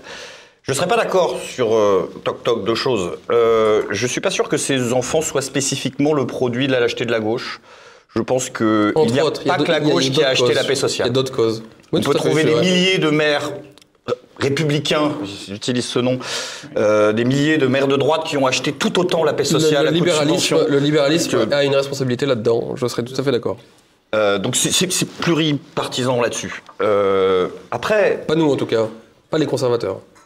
ah oui, euh, oui, non mais d'accord, mais il y a, y a- y a- l'occasion peut peut-être faire le larron aussi. Ça dépend combien ont été en posture de, de- de gérer ce, enfin, en position de gérer ce genre d'affaires dans des mairies, dans des communes. C'est aussi les circonstances historiques qui font que des élus de droit, enfin de républicains, a eu beaucoup plus d'autres. Pour arriver à la conclusion, juste de rappeler qu'il y a quand même une responsabilité, on va dire, du, bloc bourgeois central qui va du PS à la droite, dite de gouvernement général sur ces questions d'achat de paix sociale, qui va au-delà de, la gauche. On pourra trouver probablement des, petits maires communistes qui ont fait un boulot formidable, comme on trouvera des petits maires de droite qui ont fait des boulots formidables aussi. Euh, je comprends pas comment est-ce qu'on peut être choqué de la, récupération politique. Oui, je peux le comprendre, mais moi j'ai été aussi abasourdi par le silence quand même de, de la formation politique d'où tu viens, parle de la France insoumise, c'est ça qui a littéralement refusé d'aborder cette question pendant plusieurs jours. Bah si, il n'y a rien eu. Et comme Lola, ils ont Il y a refusé, rien de, ils ont refusé Alors, de marcher. il y a rien eu. Alors pose ta question. Et non seulement il y a, il y a eu ce silence, mais ce silence s'est doublé euh, d'une- d'une- d'un allumage de contre-feu dans le même temps d'une surmédiatisation d'un d'un autre fait divers qui a été ce coup de cutter euh, sur lequel Boyard nous a Ah, fait une vidéo, oui, euh, sur lequel Mélenchon a fait un tweet gigantesque, et Léo Mans, et tout le monde en fait a fait un truc là-dessus. J'ai été choqué aussi de de voir euh, Manuel Bompard dire à la télé que le, le- le rapport du, du PROC ne mentionnait absolument pas le caractère raciste, alors que c'est faux, c'est mentionné à l'intérieur le caractère raciste de, de ce crime-là. Alors bien sûr, c'est la vie des uns contre la vie des autres, bah oui, mais dans un certain sens, la parole des victimes, ça compte, et dans l'autre, il faut plus croire sur que ça devient très très très très très compliqué. Et, et, et, et bien, j'ai été aussi choqué par le, le dernier tweet de, de Jean-Luc Mélenchon qui, qui félicite des gens qui se sont défendus peut-être d'une ratonnade. Il n'y a pas de souci là-dessus et je, je condamne ceux Tu et celles le qui, terme ratonnade, toi? qui sont venus, mais je- Ah, je- parce que- qui sont venus pour aller. Certains l'ont dit par mes SMS, yeux, la- la seule personne qui a été, euh, Non, non, mais justement, et- justement, et- et, euh, et, pris en qui dit formidable euh, acte d'autodéfense de la population. Alors je sais que à CAB, donc du coup on peut pas remercier les CRS, mais il y avait quand même une centaine de CRS déployés qui ont tamponné les mecs avant. Et les types qui ont fui dans le désordre se sont fait choper. Il y en a un qui s'est fait foutre à poil. Euh, on l'a exhibé sur les réseaux sociaux, etc. D'ailleurs, l'extrême gauche a adoré la police, comme par hasard, ce- ce- à ce moment-là. Bah, Hein, et Mélenchon il est étonnant. mentionné. Donc il y, a- y y un truc qui est, Non, mais- qui, qui- qui est aussi tout, au- tout autant choquant. Je, je ne comprends pas cet argument du dès que vous abordez le truc, c'est de la récupération politique, et nous on l'aborde pas parce qu'on veut préserver la fait sociale. Alors que vous allez surmédiatiser d'autres faits divers qui. Là, je, je me demande si, Alors, Yannis, si tu Mélenchon n'a pas franchi le cadre de l'électoralisme pour Ouais, rentrer voilà. de plein pied dans le cadre du soutien politique à certains actes. Yanis Dalouche. Et je trouve ça effrayant. Euh, Enfin, déjà, vous, moi, je ne suis pas euh, maître, euh, Non, oui, oui, je parle de la formation politique. maître euh, des tweets de Jean-Luc Mélenchon. absolument pas Léaumont, c'est Si, c'est le parti que tu représentes. ou des, ou des tweets, de, de des tweets euh, d'Antoine Léaumont. Encore une fois, nous, enfin, Il n'y a rien eu, et là on est d'accord, il n'y a rien eu rien apparemment sur eu. euh, le meurtre euh, Rien, de pas Thomas. un mot. euh, François Ruffin a fait un tweet, je pense, qui, Mais François euh, qui Ruffin était, fait toujours l'inverse qui des était autres. assez, qui était assez limpide sur, euh, sur le, le- Mais François Ruffin, il veut rétablir les frontières, donc euh, si tu veux, au bout d'un moment, c'est un peu le, c'est un peu le mouton noir de l'équipe. Hein. sur, euh, encore une fois, la, la, C'est votre caution française. la euh, hiérarchie euh, sordide et macabre qui est faite euh, entre les vies humaines. Toutes les vies humaines comptent et oui, c'est un drame, bien sûr, et j'ai une compassion infinie pour euh, les proches, la famille. Mourir à 16 ans, La perso- compassion, ça suffit pas, on ne doit pas mourir à chose, vous 16 êtes ans. Et ça suffit pas d'envoyer quelqu'un 12 ans en prison avec les remises automatiques de peine, de le laisser partir au bout de 7 ans, et finalement de le remettre dans la société hein, française c'est pour qu'il refasse exactement la même chose. Vous êtes d'accord que les criminels binationaux, il faut les déchoir de leur nationalité, il faut rétablir les doubles peines, et une qui, Bah, écoutez, euh, euh, le, nom, le nom parle de lui-même. Il a une tête d'arabe, donc euh, Ouais, non, mais a écoutez, vous fortiori, il est binational. Vous, vous allez pas me la jouer comme Mais ça. c'est ridicule. Vous savez très bien que lorsque vous venez d'un pays euh, arabo-musulman, de facto, si vos parents sont musulmans ou ont une filiation Mais musulmane, vous, vous avez directement la C'est c'est de la nationalité. pure spéculation. Mais non, ça s'appelle que vous n'en savez rien, mais non. du droit. Et de fait, rien. ils sont tous binationaux. Et c'est malheureux, c'est sorti par le ministère de l'Intérieur. Ah oui. Ils le sont tous. Donc il faut rétablir Comme la publication des noms, ça vous a choqué, ça ou pas? Parce Écoutez, ça m'a même pas je crois, choqué. Damien Rieu, d'ailleurs, de Reconquête, qui a publié la liste des. Mais on est habitué.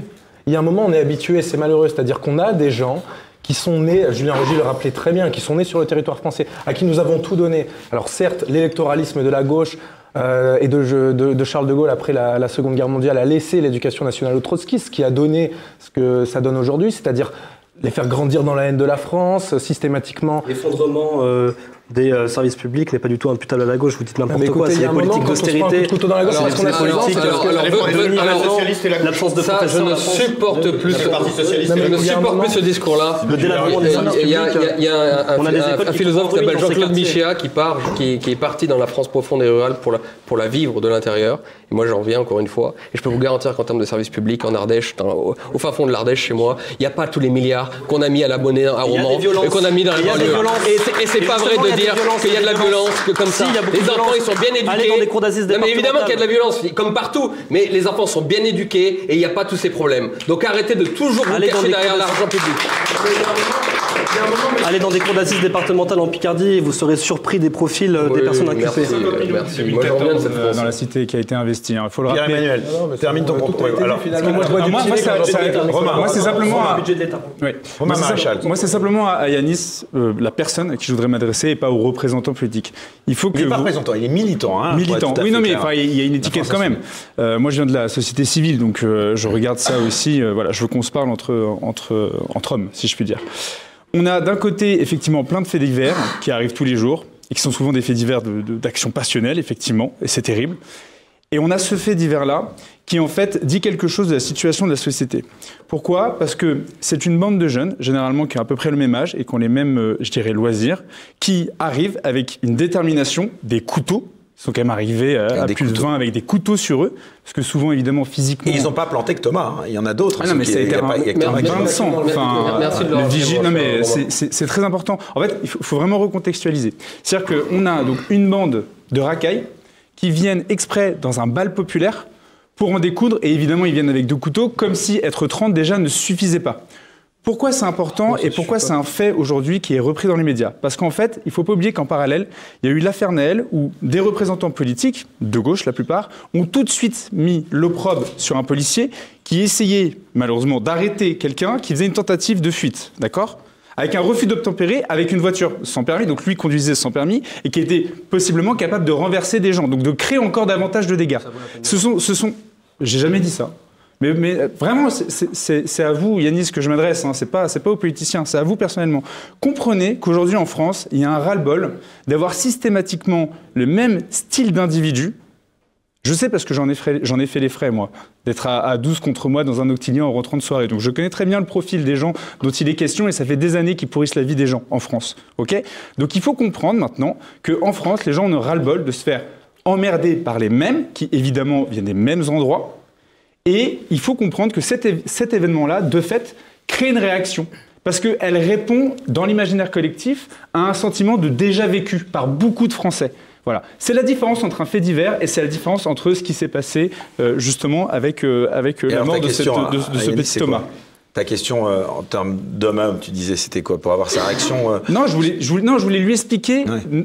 Notre point de vue, qu'on soit pas dans la posture comme ça a été le cas depuis le début du- de l'entretien, mais qu'on soit vraiment dans une discussion, voilà, humaine, de comprendre les raisons pour lesquelles en France c'est grave ce qui vient de se passer et pourquoi c'est peut-être ça, ça génère plus de réactions qu'ailleurs. Voilà, ça Comment que vous avez tous réagi à ces, à ces manifestations? À cette manifestation à Romans-sur-Isère Alors, tu voulais peut-être dire un J'aurais truc juste voulu rajouter quelque chose parce que j'en ai assez d'entendre cet argument de la baisse des services publics. Finalement, c'est un argument rousseauiste qui veut que nul n'est méchant volontairement. hein, c'est ce que disait déjà Platon. En que clair, si vous, avez, si vous n'avez pas d'argent, finalement, le problème vient de la société. L'homme est bon par nature. Mais le problème, monsieur, c'est qu'en faisant ça, vous déniez la qualité d'humain à ces gens-là, parce qu'ils vous le disent eux-mêmes.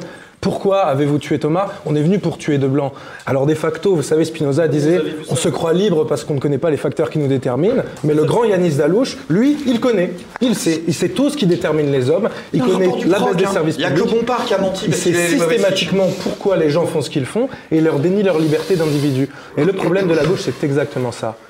C'est-à-dire qu'en déniant la liberté des individus, finalement, vous les lissez complètement. Ce qui fait qu'on crée des individus interchangeables. C'est exactement le problème actuel. Et je pense qu'on va pouvoir en reparler tout à l'heure. Mais finalement, vous êtes les alliés du capital. Il faut relire Karl Marx. Je suis désolé de vous dire ça. Mais finalement, la société que vous déplorez, c'est vous qui l'avez faite. Bon, alors Yanis, tu réponds. Yanis, tu réponds à ça si tu veux répondre à ça. Sinon, moi j'avais envie de vous faire réagir aussi. Tout à l'heure, on a à peine abordé le fait que euh, le suspect serait parti au Maghreb, hein, si je me trompe. Qu'est-ce qu'il faut en tirer comme enseignement, ça? Moi j'aurais bien aimé. Apparemment, il était que français. Donc il faut demander à Yanis Zalouche. Un Français peut très bien sortir du territoire français. ou- Ah oui, aller au Maghreb lorsqu'il est recherché par Interpol Mais peut-être d'origine maghrébine, encore une fois, ça Ah, pose donc- pas la question de la ah. binationalité. Mais Parler et de comment un vous affabulez sur la les autorités binationalité supposée. si ça vous faites un lien avec, avec ce qui s'est passé à partir de ce crime, avec la question de l'immigration, est-ce que vous en faites un, euh, vous, la Cat, ici, autour de cette table la question, moi j'avais envie de Yanis, poser la question. est-ce Qu'est-ce que- qui a motivé, la question se pose selon même vous, pas. pourquoi, pourquoi la question se pose même pas selon Pierre-Emmanuel Rivière. Selon euh, toi, Yanis euh, Dalouche, est-ce qu'elle se pose ou pas la question de l'immigration avec ce crime ou pas? Non, mais enfin, moi je pense encore une fois que les motivations de ce crime abominable et atroce sont, sont profondes. Euh, pendant le, sont les émeutes, pendant, pendant les émeutes à Nanterre, je m'étais rendu avec des élus de la France insoumise pour parler un peu à la population. Il a Et été très bien accueilli d'ailleurs. Il y a un de vos députés qui s'était fait un peu euh, oui, secouer. euh, je me rappelle. plus ou moins. C'est vrai. Donc on est parti euh, rencontrer ces gens et reprendre. Ils en ont marre, alors. Oui, oui, mais ils avaient senti le. le, le On est parti ouais. prendre les revendications de ces gens, leurs doléances, comprendre ce qui se passe. Et euh, c'est constitué euh, dans ces quartiers euh, des sentiments grégaires, un peu exacerbés, qui sont liés souvent à des, à des passifs avec la police. Des contrôles, mais si, des contrôles aux faciès. La France d'ailleurs a été condamnée par la, cour, la Cour européenne des droits de l'homme pour euh, la récurrence en fait de contrôles aux faciès dans ces quartiers. Mais le contrôle, en fait, C'est- des choses qui sont factuelles. Demandez aux policiers qui est susceptible, excusez-moi du De peu, dans, dans- dans la rue, d'avoir de la drogue sur lui ou d'avoir des couteaux. On a vu les noms des individus, ils avaient tous des couteaux. Je suis pas persuadé que Thomas et ses copains, ils avaient des couteaux. Donc il y a un moment, lorsqu'on est policier et qu'on veut arrêter les gens qui sont... C'est toujours inverser la cause de la conséquence. Pourquoi est-ce que les Asiatiques sont pas contrôlés au faciès beaucoup plus que les autres? Pourquoi? Pourquoi? Parce que. Alors, alors mais non, mais dans la logique de la France insoumise, mais ça, ça devient presque fascinant hein, d'un point de vue intellectuel. hein. C'est le racisme systémique qui crée un ressentiment chez des gentilles personnes, gentilles populations qui n'attendent qu'une chose que de s'assimiler gentiment, de travailler, de vivre en harmonie. Et c'est ce racisme des méchants Français qui les transforme en racailles insupportables. Voilà la logique intellectuelle et philosophique de, de la France insoumise, mais il faut, de- il faut être complètement. Il faut être aujourd'hui un malade mental pour, pour, Ah, pour, oui. pour- pour avoir une pensée Une pareille. je suis le comme autant Ah, des- je des suis. C'est c'est tellement éloigné de toute heures. espèce de réalité que pour moi, il faut être fou aujourd'hui pour penser comme ça. Donc, si je comprends bien, vous justifiez cet acte par des soubassements euh, C'est sociétaux. ça, c'est le racisme. Non, mais oui, c'est le racisme donc de ça la vient de la police. société. C'est Donc vous venez, dire. vous venez de démontrer, C'est la vous venez de démontrer que c'est pas un fait divers, que c'est un fait sociétal. Justement, en m'expliquant que ça venait de là. Donc merci pour cet aveu. C'est la perception, encore une fois, qu'ont certains individus. Il y a des euh, faits divers euh, Non, qui ont défrayé la vous, vous- vous- vous êtes en train de dire exactement ce que je, je viens de décrire, c'est-à-dire ce, ce mécanisme de pensée qui vous fait estimer que les racailles n'existent que parce qu'il y a du racisme systémique venant ça. de la police. Je n'ai pas dit ça. Je Vous n'assumez pas, vous venez de dire ça à l'instant. Que des gens, enfin Vous encore une fois, n'assumez pas. C'est ce qu'il a dit. Pas ce qu'il a dit. encore une fois, C'est que- exactement ce qu'il des a gens dit. puissent commettre Non, il ils sont des conséquences économiques. ils sont responsables Non, non, à l'instant, c'est ce qu'il a dit. C'est un, ressenti. ils ont beaucoup moins d'argent que dans la banlieue parisienne, notamment. que des, gens puissent commettre des crimes dans ces quartiers, euh, ce sont des actes condamnables et répréhensibles et euh, ils en obéiront près, de la, euh, enfin, près de, de la justice, encore une fois. Moi, je regarde la perception qu'ont des populations, qui sont plusieurs millions, euh, vis-à-vis de la France, vis-à-vis de ce qui, ce qui sont les mandataires directs de la France, en l'occurrence les forces de l'ordre, les forces de police, les services publics. Et on voit encore une fois qu'il y a un délabrement, mais net, perceptible des services publics. On a des contrôles aux faciès qui sont euh, répétés avec des populations qui sont de plus en plus, enfin encore une fois, qui sont de plus en plus acculées.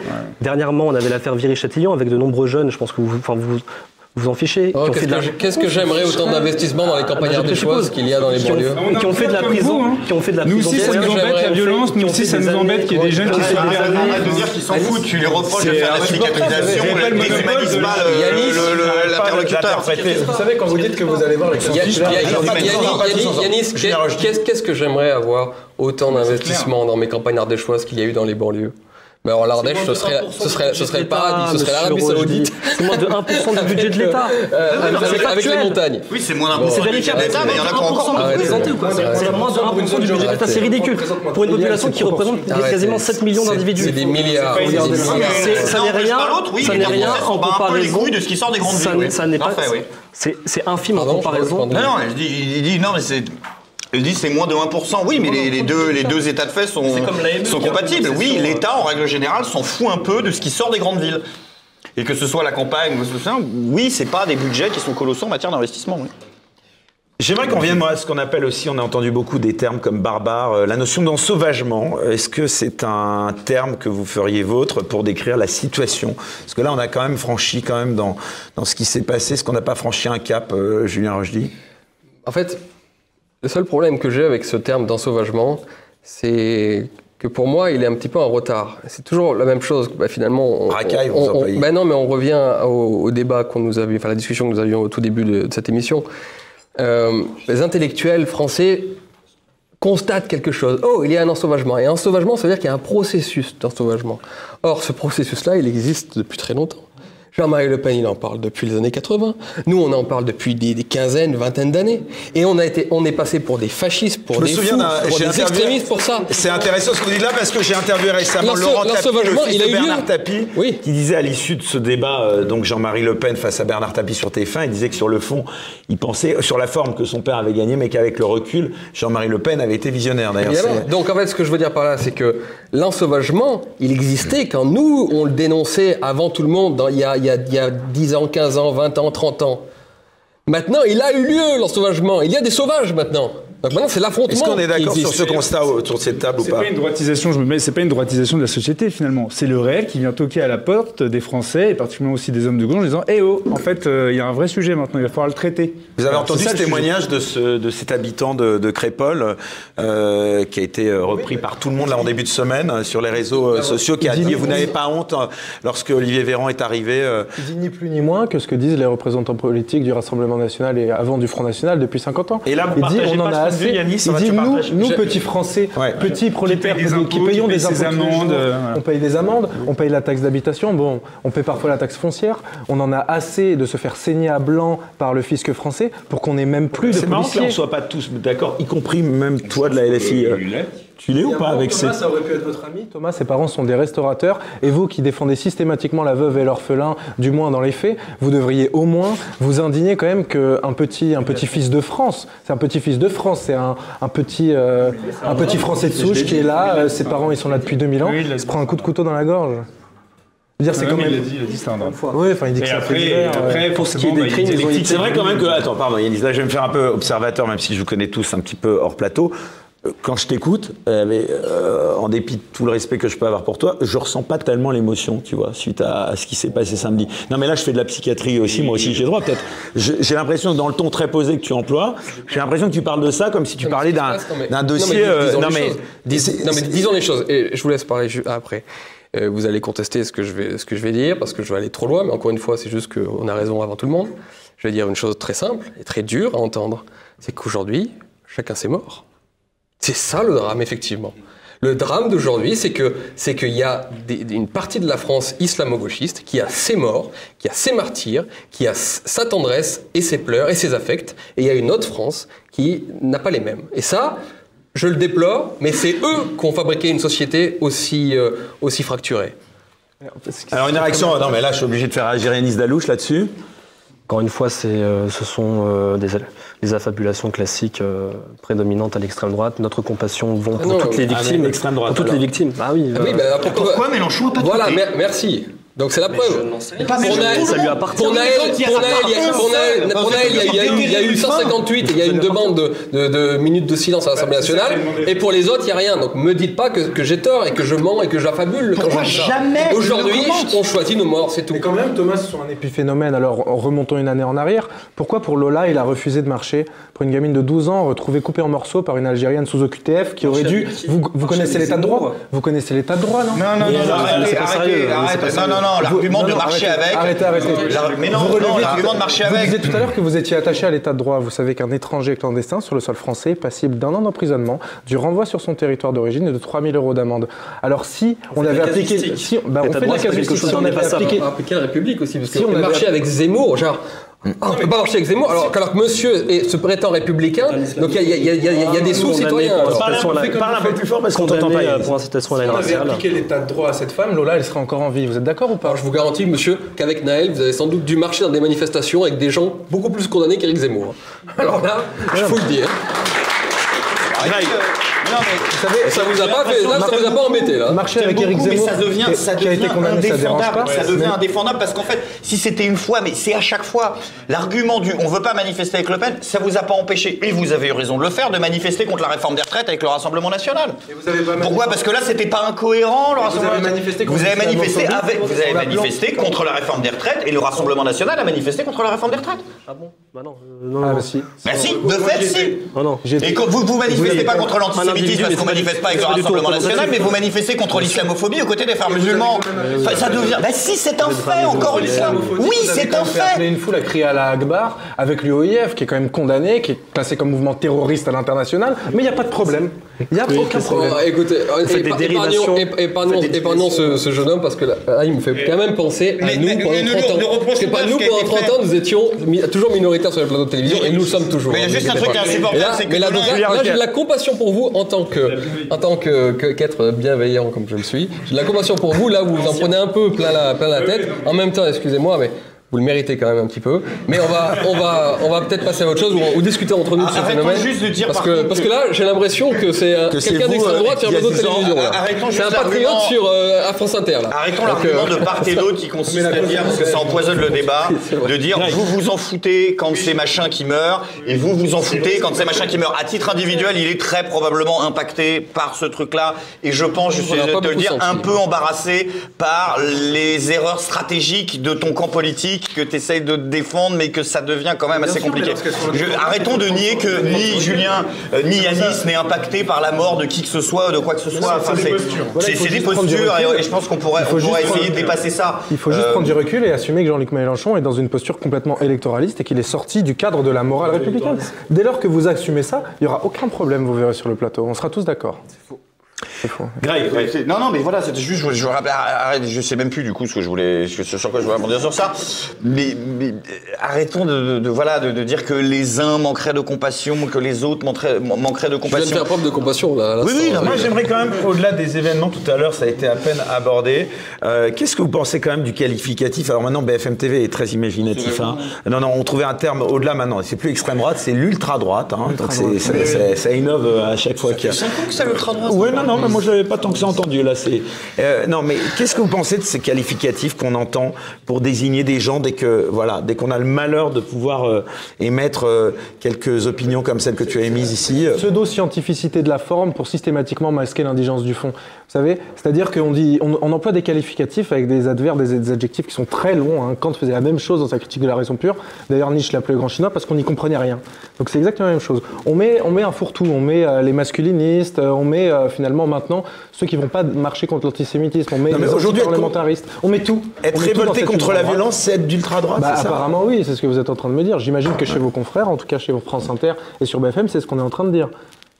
C'est-à-dire que même Pascal Pro, je ne sais pas si vous avez euh, écouté sa quotidienne de ce matin, euh, il reprenait ce que ce qu'avait dit sa, sa collaboratrice sur, euh, sur BFM hier soir, quand même qui disait que le problème c'était la récupération par l'extrême et l'ultra-droite. Je veux dire, on est dans, dans l'ultra n'importe quoi. Ça c'est sûr.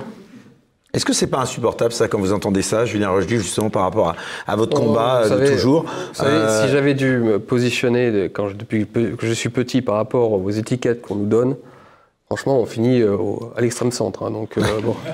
Euh, l'extrémisme, c'est toujours. Pour moi, c'est- pas une qualification, parce que c'est toujours du point de vue où on se place.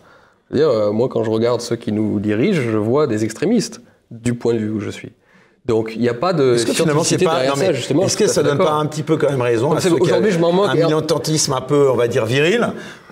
Là où tout à l'heure, justement, Yanis a essayé de vous emmener sur le côté euh, vos amis, euh, ratonnade, tout ça. euh, finalement, est-ce que on voit pas que les gens sont plus dupes Mais non, mais et ont envie de réagir là où peut-être que Non, mais le problème- l'État ne réagit plus quoi. Mais- on a l'impression. Mais le problème, c'est que c'est que nous pouvons, jusqu'à quand allons-nous vivre dans une société où on se fait attaquer quotidiennement, où l'insécurité est permanente? Ce n'est pas possible.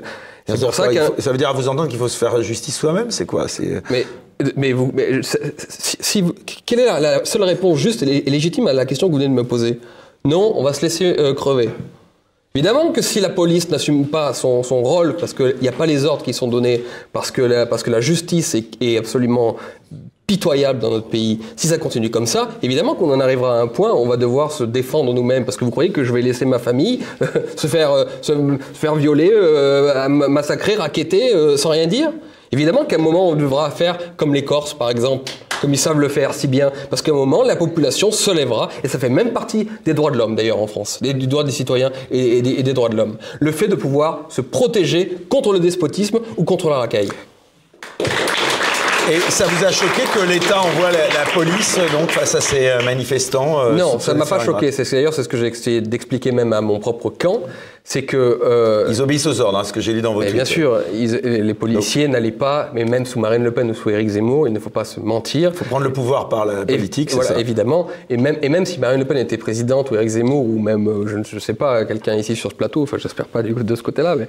euh, Ah bah, inquiétez-vous, parce que là, je parlais avec- Non, non, je disais, je- et même, même, même un président euh, comme tel euh, ne laisserait pas 80 personnes entrer dans une, dans une cité, parce que ça pourrait mal finir, pour les deux côtés d'ailleurs. Je pense que les, les, les, les patriotes qui ont voulu faire une démonstration ont voulu montrer que la France existe encore. Et en fait, quand est-ce que la France des se monte, se montre C'est pas des patriotes, que- c'est des néo-nazis. On t'entend pas assez. pas Voilà, fort. Les néo-nazis. de l'ultra giga droite. Ils ont été interpellés, euh, ils ont été interpellés, on a de fouillé leur de- de téléphone, l'ultra-giga-droite, des de- croix gammées, de des la photos, giga- giga- avec euh, l'exaltation de la, de, la, de la division Charlemagne, euh, de l'ultra giga monstrueuse Non, non, droite. c'est- euh, bon. fait là-dessus. sur ça. C'est un. C'est- Il y a, c'est il y un a des jeunes aujourd'hui qui veulent, qui sont pleins de rage parce qu'ils ils sentent cette, cette injustice dont, je vous- dont on parle là, et qui veulent montrer qu'il y a une réaction. Et comment est-ce que le peuple français réagit aujourd'hui? Il réagit par le vote, par l'élection. C'est pour ça que c'est c'est des claques qui sont mises au système quand Marine Le Pen fait 30%, quand euh, voilà, c'est c'est c'est par, c'est par l'élection qu'on réagit, qu'on montre qu'on est encore en vie. Et c'est aussi, et forcément, bah, c'est moins contrôlé, c'est moins, c'est moins ordonné, et ça peut, ça peut amener à des catastrophes. Ça, ça- ça se, ça se manifeste aussi par, eh bien, des, des, des, manifestations de ce genre. Voilà. vous comme ça. alors- Et si on n'en veut pas, il faut qu'on règle le problème Alors de la le racaille. constat, euh, euh, vous semblez l'avoir fait, mais c'est quoi les propositions justement pour endiguer euh, cette montée de violence dans nos sociétés d'après vous? Est-ce que je laisse les politiques parler ou Non, mais euh, moi, je suis euh, pas Il y a peu rien besoin de représentant nouveau, de me dit, euh, que vous. Hein. Il n'y a rien Si besoin de les, nouveau. si les lois sont respectées, les règles sont appliquées, il n'y a rien besoin de nouveau. Ça, faut arrêter avec ce truc des politiciens qui tous les deux ans arrivent, ils disent on a une nouvelle idée. Alors, je ça pense- fait 20 ans qu'on n'applique je pas le pense code qu'il y a un pénal, problème mais avec on la a une nouvelle idée quand même. Tu as raison, tu as raison, mais je pense qu'il y a un problème avec la prison aujourd'hui. Oui, non mais oui, il y a Je un pense qu'il y a état un des prisons est catastrophique. L'état Mais- des prisons est catastrophique. On y est trop bien, je le dis. Il y a beaucoup de pays qui respectent l'état de droit. euh, Ouais, qui, qui- exactement, non, non, on y est, on y est trop bien pour un certain nombre de gens. Pensez ne serait-ce qu'à une chose. Hmm. Toute l'insécurité qui provient, par exemple, des, des, euh, des, des- des- des- des- réfugiés, des migrants, vous savez, des gens qui dorment sous les ponts à Paris. Hmm. Vous pensez qu'ils sont mieux sous les ponts ou qu'ils sont mieux dans une prison en France? Ça dépend où est la prison. Ça dépend pas où est la prison. Non, ça pour la toutes grosse les prisons sont majorité- pas les mêmes. Pour la grosse majorité d'entre eux, ils sont allés en prison. C'est pas si terrible que ça. bien sûr, Donc comment est-ce qu'on dissuade des gens ensuite Pour à ne pas réaliser des, des actes euh, absolument euh, abominables? Comment est-ce qu'on fait pour faire aimer la France à des gens, euh, plutôt Pardon, des jeunes? parlez plus fort. euh. les torturer en cellule, quoi. Je veux dire, c'est Oui, pas, pas assez punitif. Bien sûr, allez plus loin même, allez plus loin. Ils allez sont, ils sont Allez enfermés, avec vous, Yanis, ils sont vous enfermés caricatural. 23 heures sur 24. Allez plus loin, allez plus loin. Non, non, on fait torturer, de c'est trop gentil. Les détenus n'ont qu'une heure de promenade. Vous, vous Non, ne connaissez sûr. rien au système carcéral Je français. connais beaucoup mieux les le système prisons, carcéral que vous. Les prisons sont que état c'est de PlayStation, vétusté, de c'est vétusté, PlayStation de et chichon à délabrement, volonté. infecté C'est de cafards et de rats. Oui, mais c'est. PlayStation et chichon à volonté. plus Et rien que ça, pour certaines personnes, finalement, c'est Ces un gens peu la enfermés vacances. 23 heures sur 24. Bon, pour clore ce Ah débat, oui, c'est le principe de la prison, oui. Merci d'enfermer les gens. Euh, Peut-être que vous voulez leur donner des. Oui, c'est le principe en Des fait. prisons catastrophiques en termes d'État, quand tu vois qu'il y a des trucs. Bon, Enfin bon, bref. pour clore ce débat, moi j'aimerais juste vous vous demander aussi votre, votre avis pour faire aimer la France à des gens qui la détestent. Comment est-ce qu'on fait? Pour être respecté, déjà, il faut être respectable. Tout à l'heure, Julien Rochdy disait quelque chose de très bien. Il disait il n'y a plus de conception occidentale. Vous savez, l'Occident chrétien, c'est ce qui a créé euh, des siècles d'histoire, d'architecture, de mathématiques, quelque chose d'extrêmement puissant, notamment en France. Et tout ça, ça se fait à travers la, mesure de la civilisation, premièrement, je pense que c'est la religion. La France, encore qu'elle soit laïque depuis 1905, on peut tout à fait le comprendre, même si ce sera un autre débat, et pour ma part, je suis catholique. Je pense que la France a tout à gagner à retourner à ses cultures judéo-chrétiennes. Parce que justement, c'est celle qui a fabriqué. Mais vous, pouvez dire non, mais je veux dire, lorsque le FLN euh, se glisse dans la peau de Jean-Jacques Rousseau, finalement, euh, et il se met euh, uniquement dans, il se met uniquement dans la peau de ce que les Français lui ont, ont- ont apporté en Algérie en 1830. Je suis pas d'accord- vous n'êtes pas d'accord? Faites une extrapolation, je ne vois pas où vous voulez en venir. C'est pas l'Occident chrétien qui a rayonné sur toutes les autres civilisations avec euh, Le jeune euh, qui s'est exprimé, enfin plutôt la personne, euh, lorsque Véran est arrivé à Crépol, a dit que la guerre d'Algérie finalement n'est pas finie. Oui, je sais, c'est ce qu'il entendait ce matin. C'est pour ça que je faisais un parallèle avec le FLN. Mais, Et ça euh, dirait. Là, hein. Non, mais ils- finalement, ils disent que nos élites euh, de droite sont ceux d'ailleurs qui se mélangent le plus à avec les savoir Français. que depuis 1962, vous Les avez le descendants même algériens sont ceux qui se mélangent au sein des diasporas étrangères. Depuis 1962, se mélangent vous le avez plus avec les Français. Je peux, je peux terminer de parler? Depuis 1962, vous avez le même parti qui est le FLN, qui est un parti terroriste, hein, reconnu comme tel par la Société des Nations à l'époque et l'ONU, euh, qui est au pouvoir en Algérie et qui fait grandir ses enfants dans la haine de la France, qui est un parti militariste et qui fait pression systématiquement de manière diplomatique pour nous envoyer ces migrants. Donc le problème, c'est celui-ci. Et on est en train de me dire que la France, sixième puissance mondiale, n'a pas les, les leviers diplomatiques pour faire pression sur ces pays-là. C'est quand même dingue. hein. Allez, la conclusion pour Greg. Il y a, il y a- il y a- il y a- il y a quelque chose qui est, qui est vrai aussi là-dedans. et beaucoup de gens de ultra-droite se fourvoient dans cette idée qui, vont voir des gens et qui leur disent maintenant il va falloir aimer la France parce que c'est obligatoire. Personne n'a aimé la France parce que c'était obligatoire. Les gens ont aimé la France parce que le modèle qu'elle leur proposait les élevait socialement, les élevait euh, intellectuellement, les élevait économiquement à plein de niveaux. Et que quand vous avez une France qui est ce qu'elle est aujourd'hui, je pense que ce sera le cœur du deuxième débat, vous pouvez pas aller voir des gens et dire si si vous allez aimer ce tas de merde. Alors, Parce que euh, c'est impossible. Les gens ne se sont pas assimilés parce que c'était obligatoire. Ils se sont assimilés parce que la France, quand tu l'avais, tu faisais oh putain ça a de la gueule. Et, et, et vous aurez beau continuer à aller faire un truc à la Zemmour, vous allez enlever le voile parce que c'est la loi, les gens écoutent pas ça. Mais vous allez enlever le voile parce que ça va vous émanciper, parce que ça va faire de vous quelqu'un qui va s'ouvrir à de nouveaux horizons, qui va pouvoir découvrir de nouvelles cultures. Là, oui, non, les gens ne se sont pas intégrés parce qu'on leur a. Alors, je- alors, Parce que ça les faisait rêver, la si, France. Si tu permets, je dirais juste un mot rapidement là-dessus. Évidemment, là, je suis d'accord avec toi qu'il faut que la France à nouveau fasse rêver. Mais la France faisait rêver parce qu'elle était capable également d'être très forte.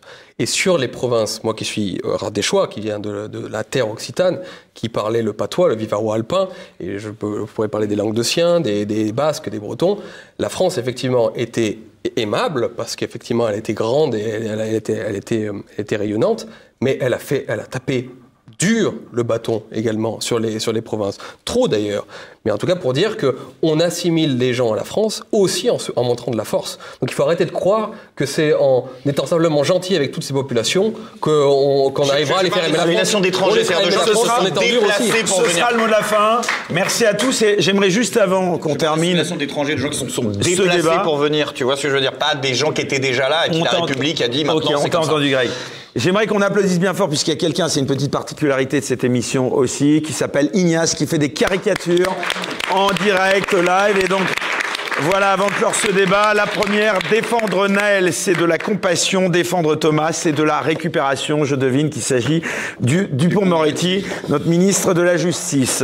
Après le drame de Crépol, la justice sera intraitable avec les débordements de l'ultra-droite. Voilà encore pour Dupont-Moretti. Euh, je devine qu'il s'agit de Julien Rochdy, l'ensauvagement de la France, ça me le poil avec un petit zoom sur cette barbe bien taillée. Pourquoi ce terme d'ultra-droite Ça contraste avec ultra-mou, on peut applaudir? Éric Morillo contre l'ensauvagement à Bistro Liberté, on redresse le bar à droite. Voilà, merci beaucoup Ignace. On se retrouve tout de suite pour faire une courte pause, puisque c'est un questionnaire, on va un petit peu tous euh, essayer de se calmer avant d'aborder le second débat. C'est l'interview confession, à tout de suite.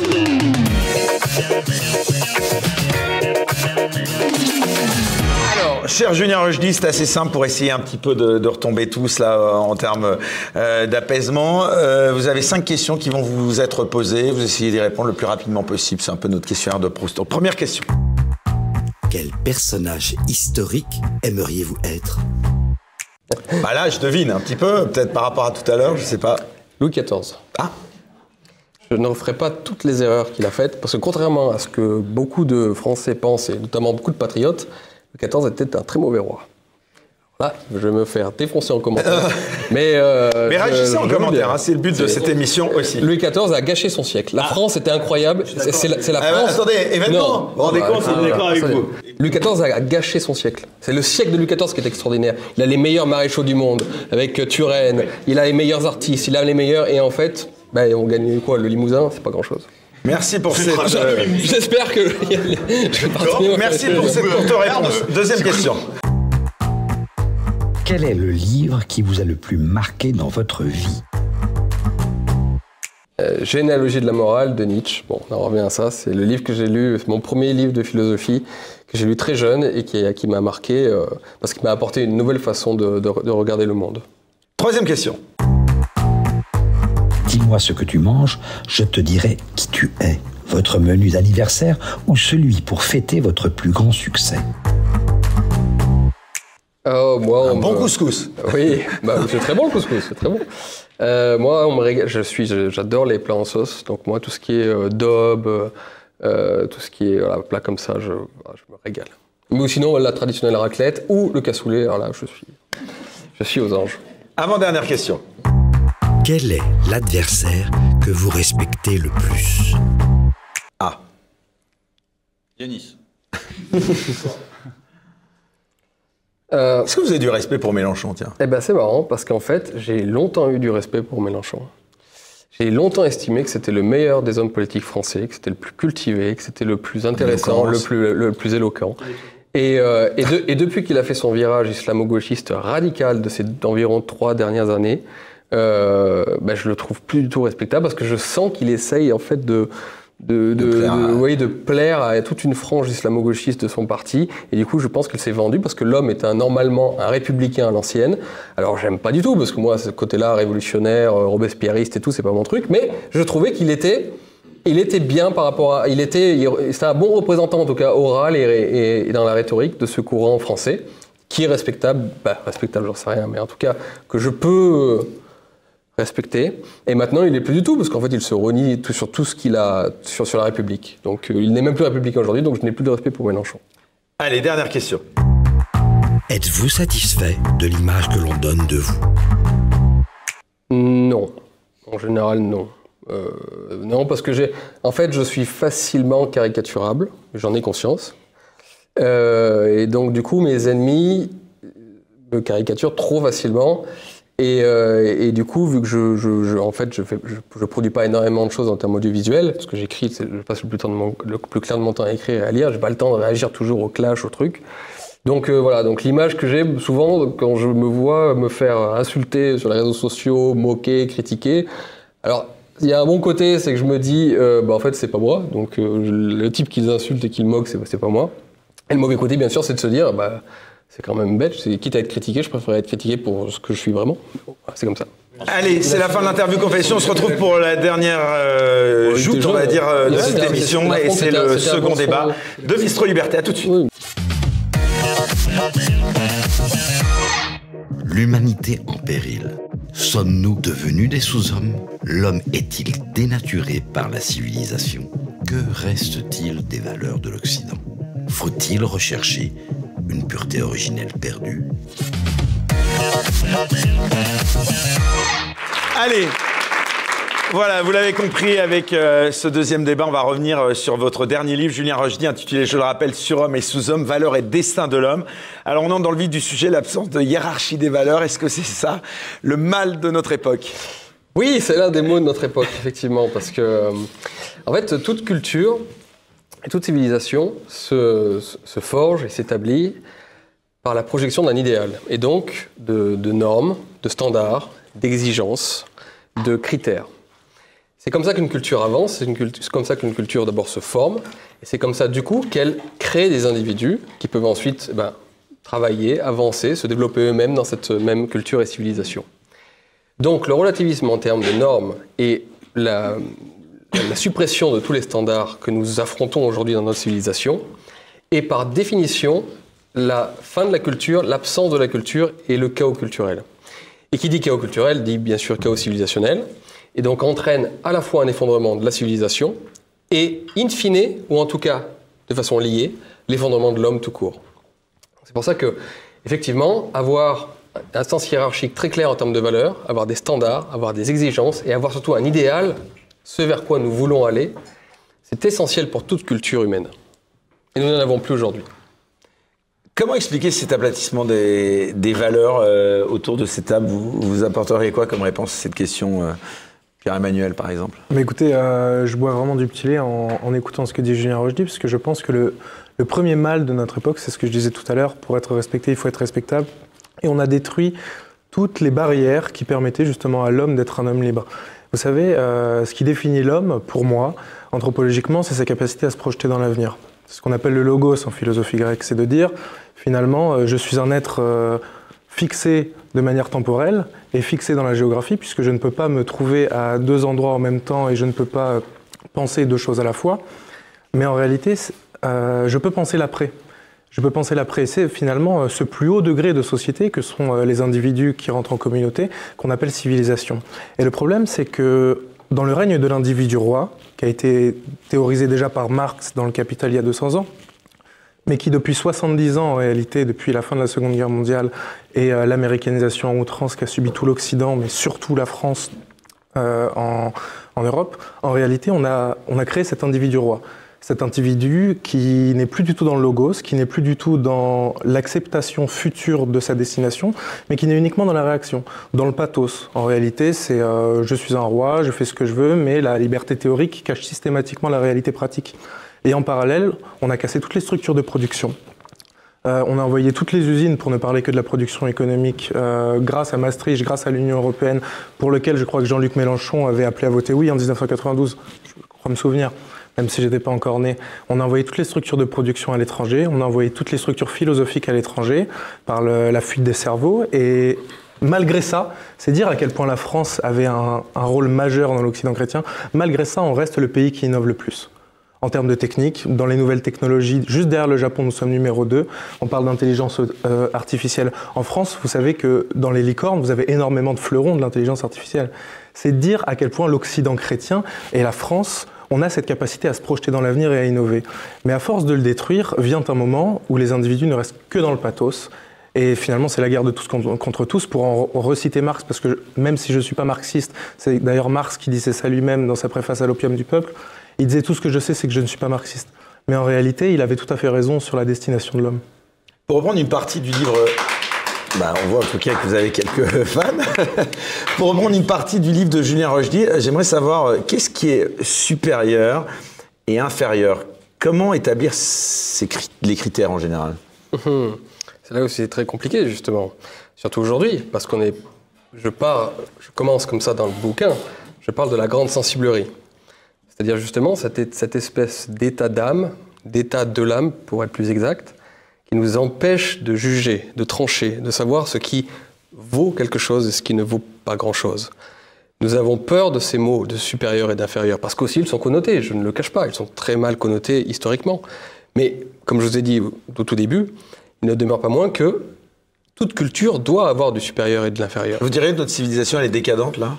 Bah, non, mais euh, une civilisation qui n'est plus capable de dire qu'est-ce qui est supérieur, qu'est-ce qui est, i- qu'est-ce qui est un idéal, qu'est-ce qui est un archétype vers, la- vers lequel il faut aller, et qu'est-ce qui est inférieur, c'est-à-dire qu'est-ce que nous ne voulons pas et qu'est-ce que nous devons chasser, ou qu'est-ce que nous devons euh, minorer le plus possible, une civilisation qui n'est plus capable de dire un grand oui et un grand non, pour reprendre Nietzsche, euh, eh bien effectivement, c'est une civilisation qui se destine à la mort. Car toute civilisation, toute culture, tout même, tout même individu qui se relève, qui se rehausse, commence par dire un grand oui et un grand non. Et en fait, toute la recherche de mon bouquin, c'est de- d'essayer de, de, retrouver ce qui pourrait être les conditions d'un nouveau grand oui et d'un nouveau grand non. Qu'est-ce qui, aujourd'hui, au XXIe siècle, dans notre civilisation, sur notre planète, peut constituer un nouveau bien et un nouveau mal, une nouvelle morale, les conditions d'une nouvelle morale que l'on peut que l'on tirait autrefois exclusivement du ciel, c'était la religion. Aujourd'hui, on voit bien qu'il y a quelques difficultés à ne la tirer que de là. Je le déplore, mais c'est ainsi. Je, philosophe derrière Nietzsche, comme nous tous, c'est-à-dire derrière ce mot de la modernité qui est Dieu est mort. Donc à partir de là, nous pouvons nous inspirer du christianisme, notamment en Europe. Nous pouvons continuer à être insufflés par cette foi magnifique. Mais on voit bien qu'il faut quelque chose de supplémentaire pour apporter une nouvelle morale et un nouveau bien et mal. Et donc j'essaye de réfléchir à cette question dans mon bouquin. Et je crois trouver la- des éléments de réponse. Yanis Dalouche, est-ce que c'est pas au cœur de l'idéologie de gauche que de refuser les hiérarchies? Les hiérarchies entre des valeurs? Les hiérarchies, De manière quel, générale, quel ouais. type de hiérarchie? Euh, Moi, je ne pense pas. D'ailleurs, pour, euh, pour revenir au fond du sujet sur euh, le christianisme structurant, bien sûr, qui a, qui a un soubassement chrétien évident, euh, c'est le christianisme qui a façonné la France. Ça, c'est indéniable d'un point de vue historique. Mais l'avènement. Vous risquez d'être mal à dire ça. Parce qu'il y a certains, ça c'est pas pour vous agresser que je dis ça, hein, il y a quand même certains au sein de la France insoumise et, et de la gauche qui estiment que la France n'est que le produit de 1789 et, que, et qui refusent de, de dire que le christianisme a eu quelque, quelque chose, a eu quelques intérêts chrétien. dans la formation de la France. Donc c'est bien de vous entendre dire ça déjà. Moi, je ne pense pas que la France soit euh, réductible à euh, la révolution de 1789. C'est un très très long creuset. euh, Parlez je bien pense que- fort, euh, Yanis. Et je pense que même l'avènement de la République euh, coïncide avec le fait d'ailleurs que les Français ne voulaient plus, enfin bref, de l'ancien régime et d'un mode de vie qui n'était qui n'était qui n'était plus conforme avec leurs aspirations.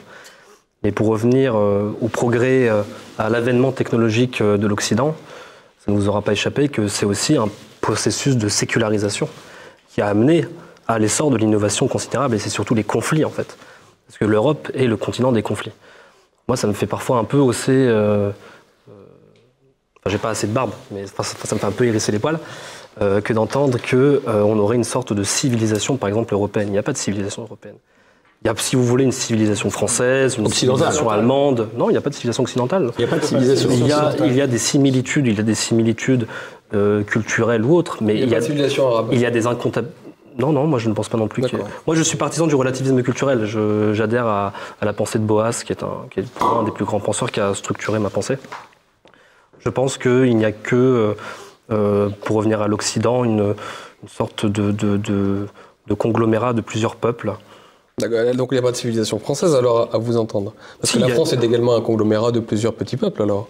Oui, non, mais Donc si on suit votre raisonnement, il n'y a pas de civilisation française non plus. Enfin, Vous voyez, vous êtes en, en pleine contradiction. non, non, non, non, non. Bah si, vous dites qu'il n'y a pas de civilisation Moi, occidentale grandes- parce qu'il n'y a que des ressemblances éventuelles les entre les espaces. peuples. Moi je regarde les grands espaces. Bah, les grands- la France est une sorte de grand espace avant l'heure qui a rassemblé des gens très différents. peuple, bien sûr, des Occitans, a- comme je vous disais, bien des sûr. Bretons, c'était des gens très différents. Et pourtant, de cette fusion-là est née une civilisation s'appelle la civilisation française, comme la civilisation française est au sein d'une civilisation plus large qui s'appelle, au choix, civilisation européenne occidentale. Moi je ne crois pas en, en la civilisation occidentale. Je regarde des dynamiques. euh, D'accord, j'ai compris. polémologique et conflictuel, c'est euh, le continent, euh, le continent des guerres, le continent des hécatombes. non mais le continent des hécatombes. Donc, ce- donc moi je ne vois pas un, un continuum civilisationnel, par exemple entre les Allemands, même si bien sûr il faut que il faut que nous fassions euh, que nous constituions un, axe de coprospérité en Europe, et c'est pour ça que je suis foncièrement européiste. Je pense que l'avenir de la France, la France toute seule, ne pourra pas faire grand-chose aujourd'hui avec les grands enjeux mondiaux, notamment climatiques.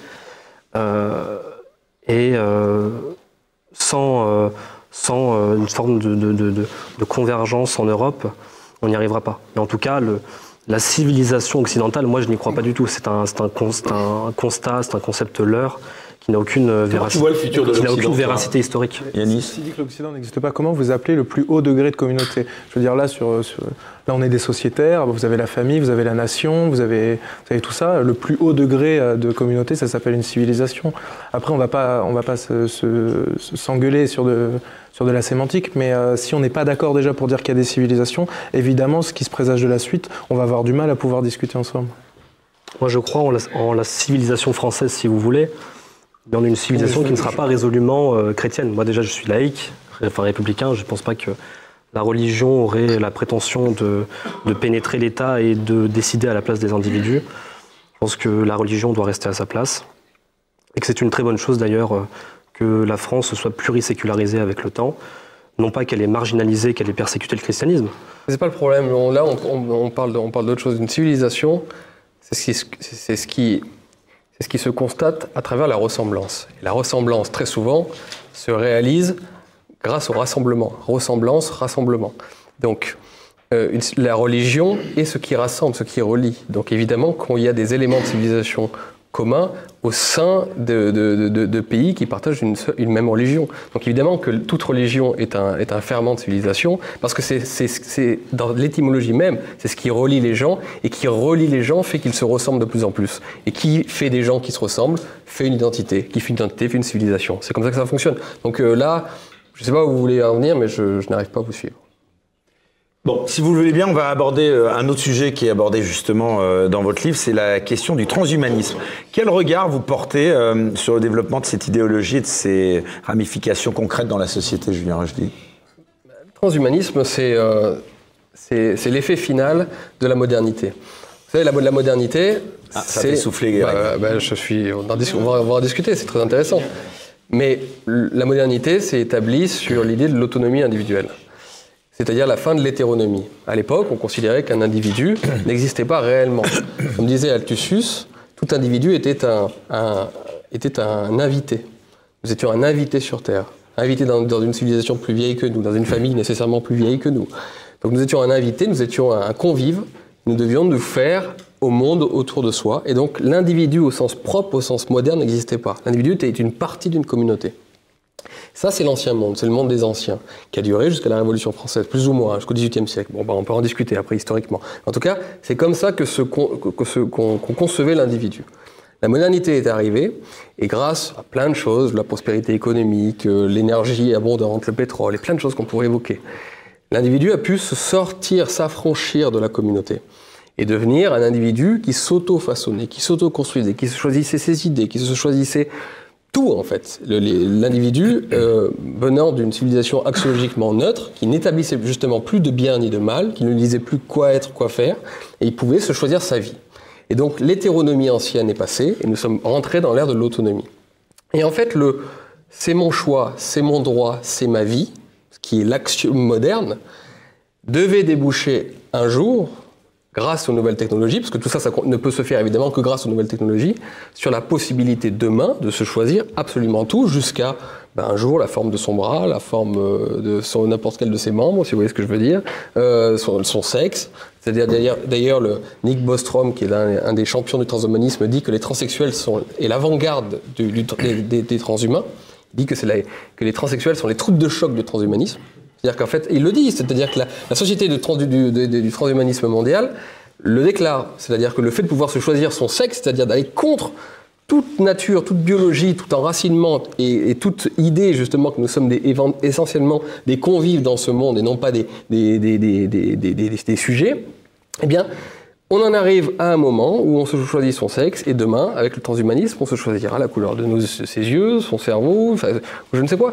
Donc c'est l'aboutissement pour moi, et pas que pour moi d'ailleurs, hein, pour beaucoup de, de- de- de- de penseurs, notamment Peter Sloterdijk, qui est le plus grand philosophe actuel, le, le- le transhumanisme est l'aboutissement du projet moderne qui est l'autonomisation totale de l'individu et la, et la fin de sa vie en communauté. Et comment faire pour lutter contre ça? Alors tu vas réagir juste après. Ah bah ça, euh, c'est l'un des grands thèmes de mon livre. Je pense que euh, ce qui permet en fait ce projet moderne, c'est le fait d'entrer dans une espèce de de- d'espoir perpétuel et donc d'idée du progrès. C'est-à-dire qu'en fait, ce, ce- ce processus-là est possible quand on pense que demain sera toujours meilleur que hier. Et l'on n'entre pas dans cette espèce de, philosophie quand justement on est inquiet par rapport au monde de demain. Donc toute la pensée de la gauche, toute la, toute la, de la- des modernes, pour moi gauche, euh, moderne, c'est un peu la même chose, euh, toute cette, ce, cette- ce- ce- ce fond philosophique, c'est l'idée que ça ira mieux demain, donc on n'a aucune responsabilité vis-à-vis de hier et vis-à-vis de ce qui est fragile, vis-à-vis de ce qui est éventuellement euh, euh, friable, parce que demain sera mieux. Donc c'est pas grave, on construira un monde de demain bien, me- bien meilleur. Sauf que là, nous avons changé de moment historique. Avec l'écologie et avec la, la Terre qui va très mal, pour plein de raisons, nous changeons de psyché par rapport. Et nous changeons donc du coup d'être au monde. Et paradoxalement, et c'est ce que la gauche écologiste ne s'est, pas aperçue, elle ne s'en est pas rendue compte, elle est entrée dans la logique des anciens, sans le savoir. C'est-à-dire qu'en fait, elle est rentrée dans la logique de la crainte par rapport au monde, donc du sens de la responsabilité par rapport à un monde fragile. Et donc l'idée qu'on doit effectivement refaire communauté et tous ensemble refaire du collectif, recréer des liens pour protéger un monde qui est en grave danger. Et donc c'est pour ça qu'on va sortir pour moi de la modernité grâce à l'écologie. Alors évidemment pas l'é- pas l'écologie de Sandrine Rousseau, EcoWalk et, et, et tout le tintouin, mais une écologie que nous, nous, nous, nous- que nous, nous allons euh, nous, que nous, nous allons forger, c'est-à-dire en reprenant la pensée des anciens, qui est en fait toute notre école philosophique depuis des siècles. Greg. Je me demandais pourquoi est-ce qu'on est dans cette situation. euh, alors, on a- je serais d'accord avec beaucoup des choses euh, que tu, que tu as dit, euh, avec peut-être une micro-différence qui sera quand même une différence de fond, qui est que je me définis comme moderne et libéral. Donc forcément, ça va forcément créer des différences. Euh, Illibéral ou libéral? Libéral. Libéral. Je pense que le problème, c'est que Condorcet a gagné face à Montesquieu. C'est vrai. Mais va-t-il continuer C'est de je- gagner? Hmm? Va-t-il continuer de gagner? C'est pas sûr. Ah, Justement, j'aimerais que ce soit Condo- que ce soit plutôt Montesquieu qui reprenne le dessus. Je crois que nous avons eu, et ce sera une différence fondamentale entre nous. Je, je- je pense, je crois ne pas me tromper, euh, que tu considères que la post-modernité est l'extension naturelle et inéluctable de la modernité, comme peut le considérer Kluskar, comme peuvent le considérer Michéa. Je pense au contraire qu'il n'y a aucune fatalité là-dedans et que de la même manière que le néolibéralisme est une tumeur cancéreuse du libéralisme, la postmodernité est une anomalie au vu de la modernité. Elle a une anthropologie contraire, elle a une métaphysique contraire, elle a une conception de la justice contraire. Nous avons eu, je le crois, et j'aimerais vraiment qu'on en débatte, une intuition libérale très juste, très belle, très humaine, et pas du tout opposée à la pensée chrétienne. Parce que la grande avancée juridique de la pensée libérale, c'est de dire précisément que les enfants, à partir de maintenant, n'héritent plus des fautes des parents. Et j'y vois là un prolongement, une tentative de prolongement juridique de la promesse chrétienne de la Nouvelle Alliance, qui est précisément l'abolition de la loi du talion, et donc que les enfants n'héritent plus des fautes des parents. Pourquoi je te dis que la postmodernité, par exemple, sur ce point précis, est l'antithèse? Parce que la postmodernité va te dire non, tu es blanc, tu es descendant de 200 ans d'esclavage, tu es la continuité historique de ça, tu es responsable des fautes de tes parents. C'est une des différences fondamentales qu'il peut y avoir parmi d'autres et qui font qu'ils n'ont, je dis, pas la même anthropologie, pas la même pensée euh, à plein de niveaux. Néanmoins, il y a eu deux, il y a eu plusieurs courants du libéralisme. Et il y a eu un débat, entre guillemets, c'est que d'un côté, il y a Montesquieu qui dit la loi, il faut le comprendre au sens large, repose et doit reposer sur les us et coutumes des peuples. Et d'un autre côté, il y a la pensée de Condorcet, le mathématicien, dans toute cette espèce de grande branlette de l'époque, qui dit non, non, la loi est une, universelle, avec cette espèce de délire autour des mathématiques de la vérité, qui est que tous les peuples, du fin fond de l'Ouzbékistan jusqu'en Papouasie-Nouvelle-Guinée, ont le même un, le même unique et le même machin. Et que nous nous sommes plantés là-dessus.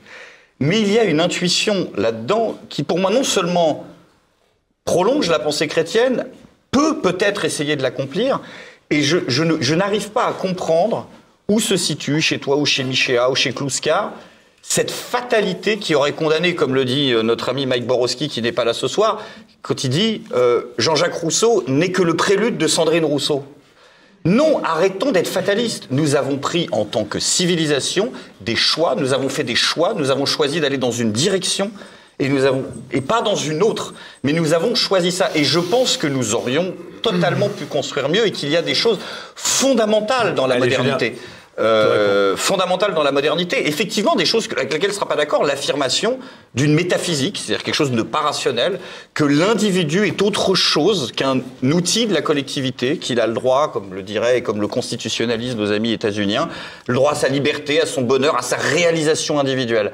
Mais je, je- je crois plus, vraiment qu'on a... plus, plus il a couru derrière, moins il l'a réalisé. C'est bien ça le problème Oui. la.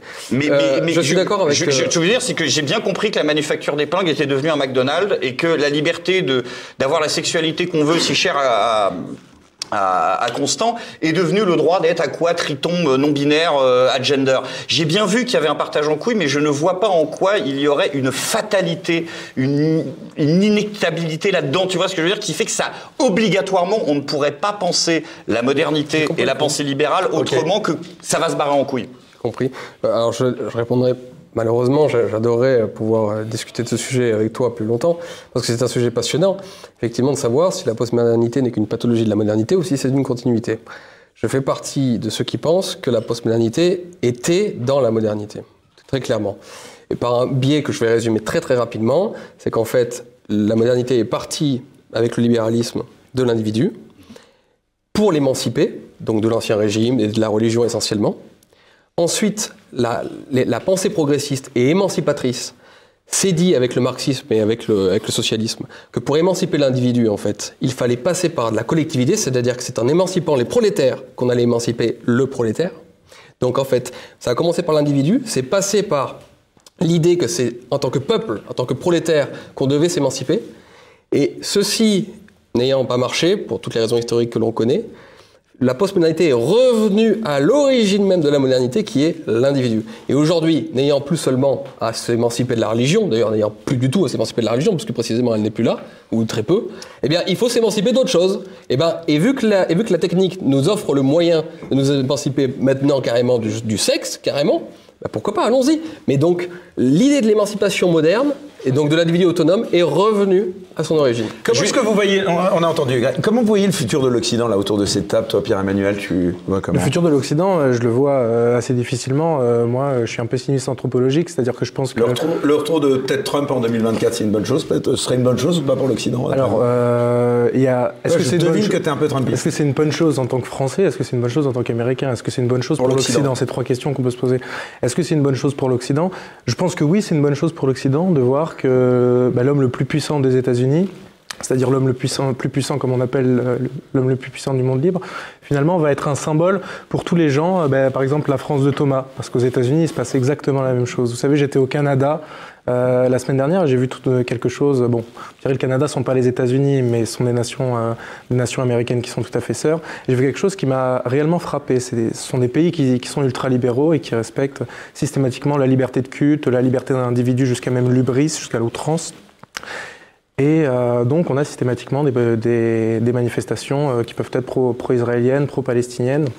Et loin de moi l'idée de remettre à jour ce débat aujourd'hui, mais euh, je me promenais dans la rue à Toronto, euh, tout simplement, je faisais des achats et j'ai vu une manifestation palestinienne dans un pays qui est le Canada.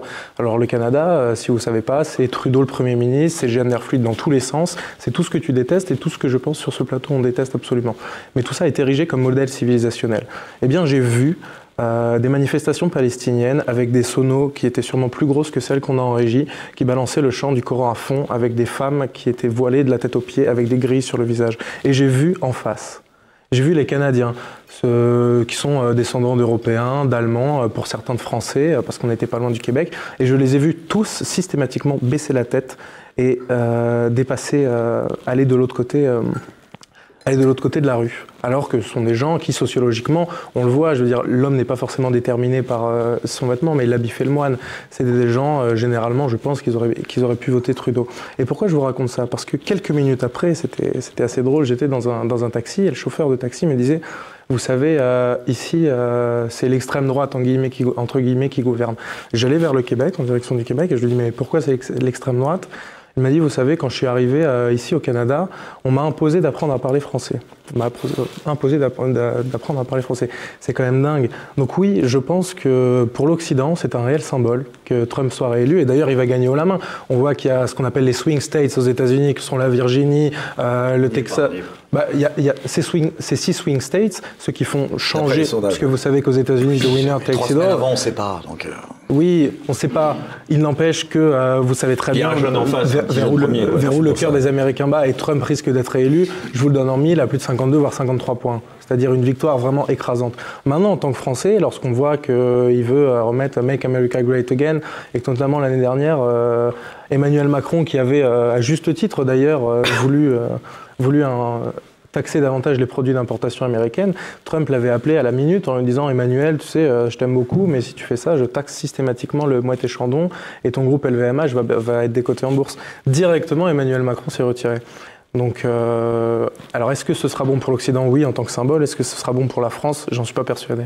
Romain, toi qui viens de lancer euh, Épopée, qui est censé donc Bah oui. euh, mettre en valeur euh, justement ce, ce patrimoine français, euh, tu le vois comment l'avenir euh, pour l'Occident et pour la France en particulier? Ah, moi, je suis, euh, j'aime beaucoup Peggy et son idée de l'espérance, qui est très chrétienne justement. Donc, euh, moi, je, je suis euh, effectivement, j'ai toujours une vision euh, d'espérance en ce C'est qui un nous concerne. conservateur, toi.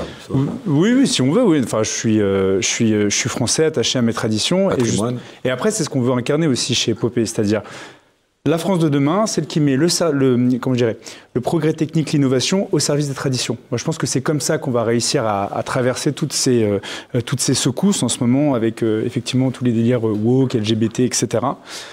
Des problèmes anthropologiques, des problèmes euh, sociaux graves. Et donc oui, effectivement, moi je pense que si on veut que l'Occident et la France, en ce qui me concerne, s'en sortent, il faut absolument revaloriser ce qui fait de nous des Français, donc ce qui fait ce, ce ciment euh, social et civilisationnel. Malheureusement, on sort de 50 années de, de- de propagande anti-France par des élites françaises eux-mêmes, justement, et on en revient à notre débat tout à l'heure, selon laquelle, effectivement, des jeunes issus de l'immigration ne souhaitent pas s'intégrer dans un, pays où les Français eux-mêmes euh, n'ont pas cette, euh, comment euh, cette valorisation, cette vision de leur propre civilisation. Ça vient de là, en fait, directement.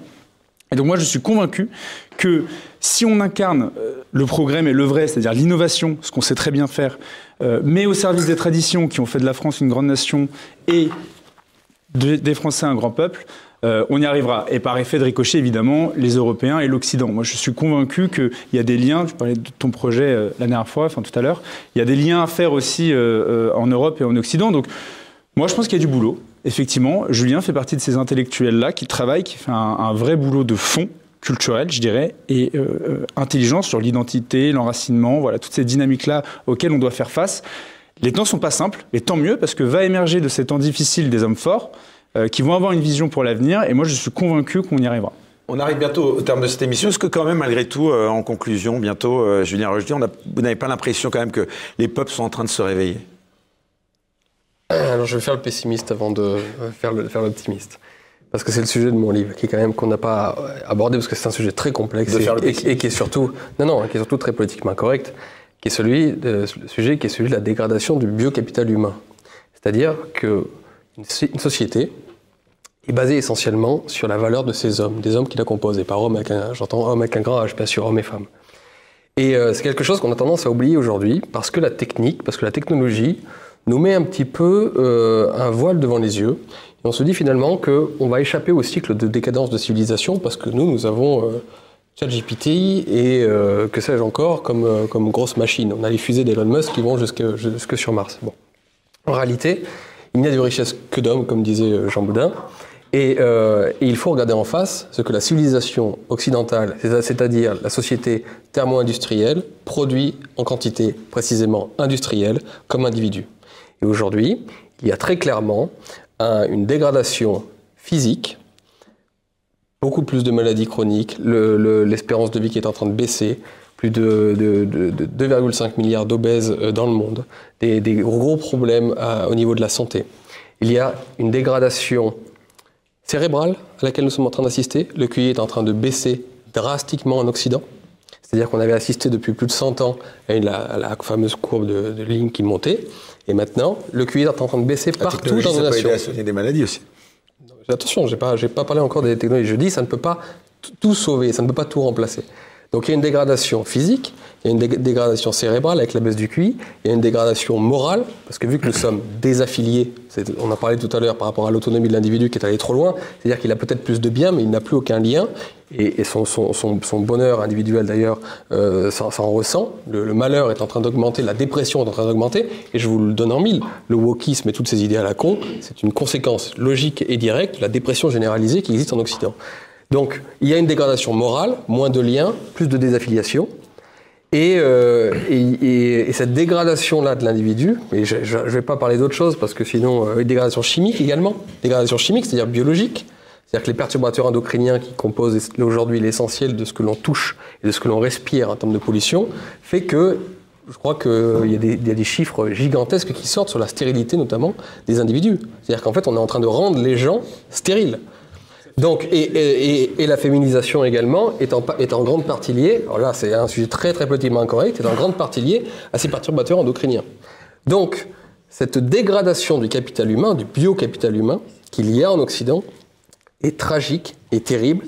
C'est un sujet des plus politiquement incorrects et qu'il faut affronter et regarder en face. Et j'en parle dans mon bouquin, mais je vous dis, je n'insisterai pas trop là-dessus parce que c'est hautement corrosif. Tu veux rajouter quelque chose, Romain? Je te voyais un peu réagir. Non, non, la mais je- féminisation. voilà. Non, non, mais je suis, je suis, je suis d'accord sur le, sur le constat. Euh, Comme je disais, on va, on va affronter des temps très, très, très, très difficiles.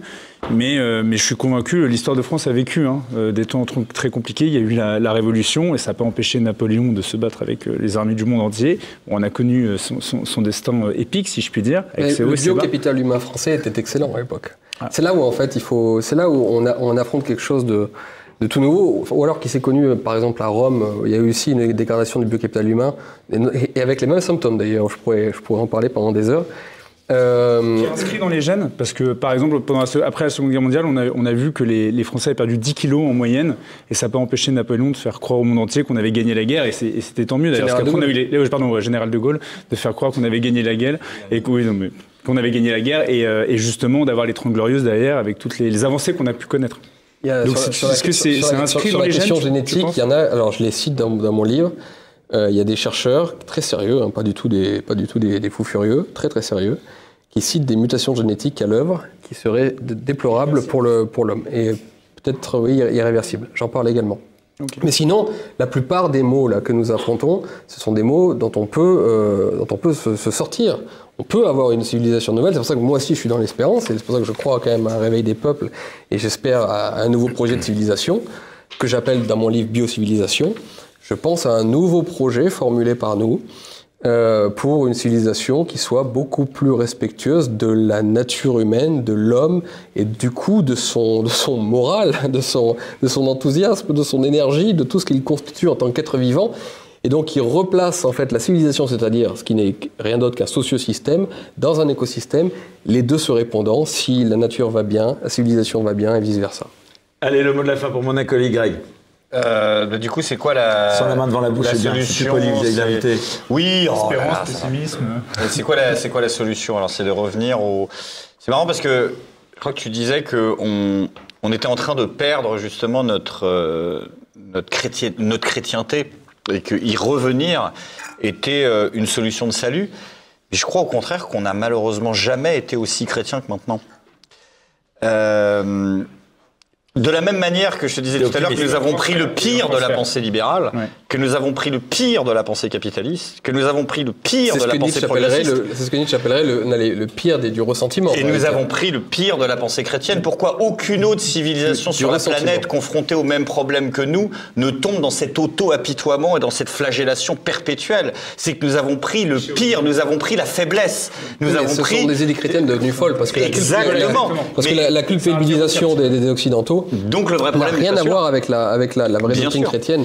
Parce que la différence, c'est que dans le christianisme, derrière il y a l'espérance, alors la- que dans la société, il y a le nihilisme. Il y a la rédemption. Chez les, chez les woke, il n'y a pas de rédemption pour les blancs. Non, mais le- parce que pour la même raison qu'on a abordé, parce que eux sont dans la loi du talion, de la responsabilité et de l'héritage des fautes, alors que normalement la pensée chrétienne n'y est pas. Et, et- et juste pour conclure, le problème n'est pas que nous avons une absence de christianisme, c'est que nous avons un trop plein de nihilisme, et que nous avons un christianisme sans espérance.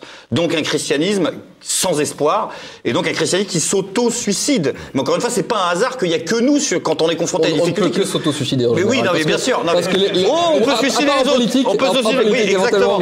Mais, mais ce- ce- c'est- le, le vrai problème est le nihilisme. Et ce nihilisme, d'ailleurs, ne, ne nuit pas, je conclurai là-dessus, que à la tradition. politique, le hein. nihilisme A, avec ce- il ce- a cette formidable Alors, capacité à nuire également au progressisme. Je recevais récemment une militante féministe, euh, Vera Nikolski, qui, qui en disait, qui disait, nous avons oublié la mémoire du monde d'avant. Et pourquoi nous sommes passés d'un féminisme d'action à un féminisme de doléance? Parce que nous avons oublié ce que c'était que d'être une femme avant et qu'aujourd'hui on se contente de peu. Et que le nihilisme et l'oubli de d'où nous venons fait que même nos revendications progressistes deviennent des revendications de doléance molle. Parce qu'en fait, nous ne savons pas d'où nous venons et ce que nous avons gagné, en fait? Est-ce que c'était que de devoir faire huit gosses pour en garder deux, en fait? Et que, en fait, le nihilisme nuit à tout, et pas simplement à la tradition, il nuit aussi au progrès et à la modernité. Ah, mais Merci. Ouais. Oh, pardon. Non, non, allez, allez, c'est à vous quand même, euh, Non, revient il y a- le, des- des- privilège de conclure, il a- mais il faut vraiment conclure. Non, bah, non, je disais juste, il y a des grands progressistes de la tradition, notamment anglo-saxonne, au 19e siècle, au 20e siècle, qui étaient des progressistes et qui se souciaient énormément de cette dégradation du capital humain, parce qu'en fait, ils disaient, si on veut, si on veut continuer à progresser, il faut que nous ayons des êtres humains très bien éduqués, très intelligents, en bonne santé physique et qui respirent la, la vie. Donc, euh, D'où ils viennent. oui, qu'ils ont vécu. Donc, c'est pas un sujet nécessairement euh, de droite ou d'extrême droite. Alors, on en arrive donc là vraiment à la toute fin de l'émission. Donc, on va remercier encore une fois beaucoup Ignace, donc notre dessinateur caricaturiste euh, live. Alors, pour les trois dernières euh, productions de euh, ce soir, Évolution de l'homme, Walk, W-A-L-K, vers Walk, W-O-K-E, et on voit donc. Voilà, on la montre bien à l'image, je vous la donne. France Civilisation Chrétienne, point d'interrogation, exclusivement avec Charles Martel. Voilà, on vous la laisse aussi. Et enfin, la dernière, France civilisée, France décivilisée. Et voilà, on voit où ça nous a mené. Donc, merci beaucoup, Ignace. On peut l'applaudir. Alors, d'ailleurs, j'en profite pas mal de messages. Un portrait ou une caricature, c'est bientôt Noël. Vous voulez euh, commander auprès d'Ignace un dessin bah, C'est simple. On le voit s'afficher euh, à l'antenne. Donc le site d'Ignace, designas.com. Et puis alors, il y a aussi euh, pour vous, ça c'est une tradition dans l'émission, Ignace nous réserve un cadeau pour l'inviter à chaque fin d'émission. C'est-à-dire qu'il a fait votre portrait de vous. Et je le montre. Voilà le portrait qu'il a fait de vous. Bravo Ignace. On peut vraiment t'applaudir fort. Donc voilà, mais maintenant, le pendant, c'est qu'il y a la version caricature. donc là, voilà. bon. Voilà donc pour vous, cher Julien. C'était un plaisir en tout cas de vous recevoir. J'en profite. Ça, c'est au matin. Et voilà, ça, et ça, c'est le soir, ou plutôt l'inverse, après l'émission.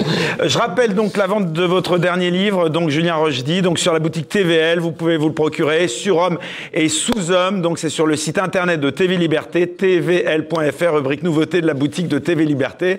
Et puis avant de nous quitter, c'est important, n'oubliez pas que pour TVL, c'est le début de la levée de fonds pour le budget 2024. Faites un don déductible à hauteur de 66% de vos impôts en vous rendant à la page don de tvl.fr. Le lien est dans la description sous cette vidéo. La liberté a un prix, justement, contrairement au slogan d'une chaîne info. Un bistrot liberté, c'est trois caméramans, un réalisateur, une assistante de plateau, j'ai l'impression d'être un peu vendeur de tapis, un ingénieur son et un machiniste éclairagiste. Et justement, j'en profite à cette occasion pour remercier, comme à chaque fois, Et un dessinateur. et un dessinateur Ignace. On remercie Raphaël à la réalisation, Pierre au son, au cadrage très important, le cadre Sébastien, Mathilde et Maxime. Bien sûr à la production Arnaud et Marine. Et enfin celui sans qui euh, ces ouvertures de bouteilles n'auraient pas le même goût, c'est Charles Mathieu. Et le public Et le public bien évidemment, qui est toujours aussi important pour le succès de cette émission. On se retrouve quant à nous dans 15 jours avec un nouvel invité. Et d'ici là, eh bien, portez-vous tous bien. Merci beaucoup Romain Maréchal, Pierre-Emmanuel euh, Rivière, Yannis Dalouche, Greg Tabibian et bien sûr Julien Roger. Bye bye.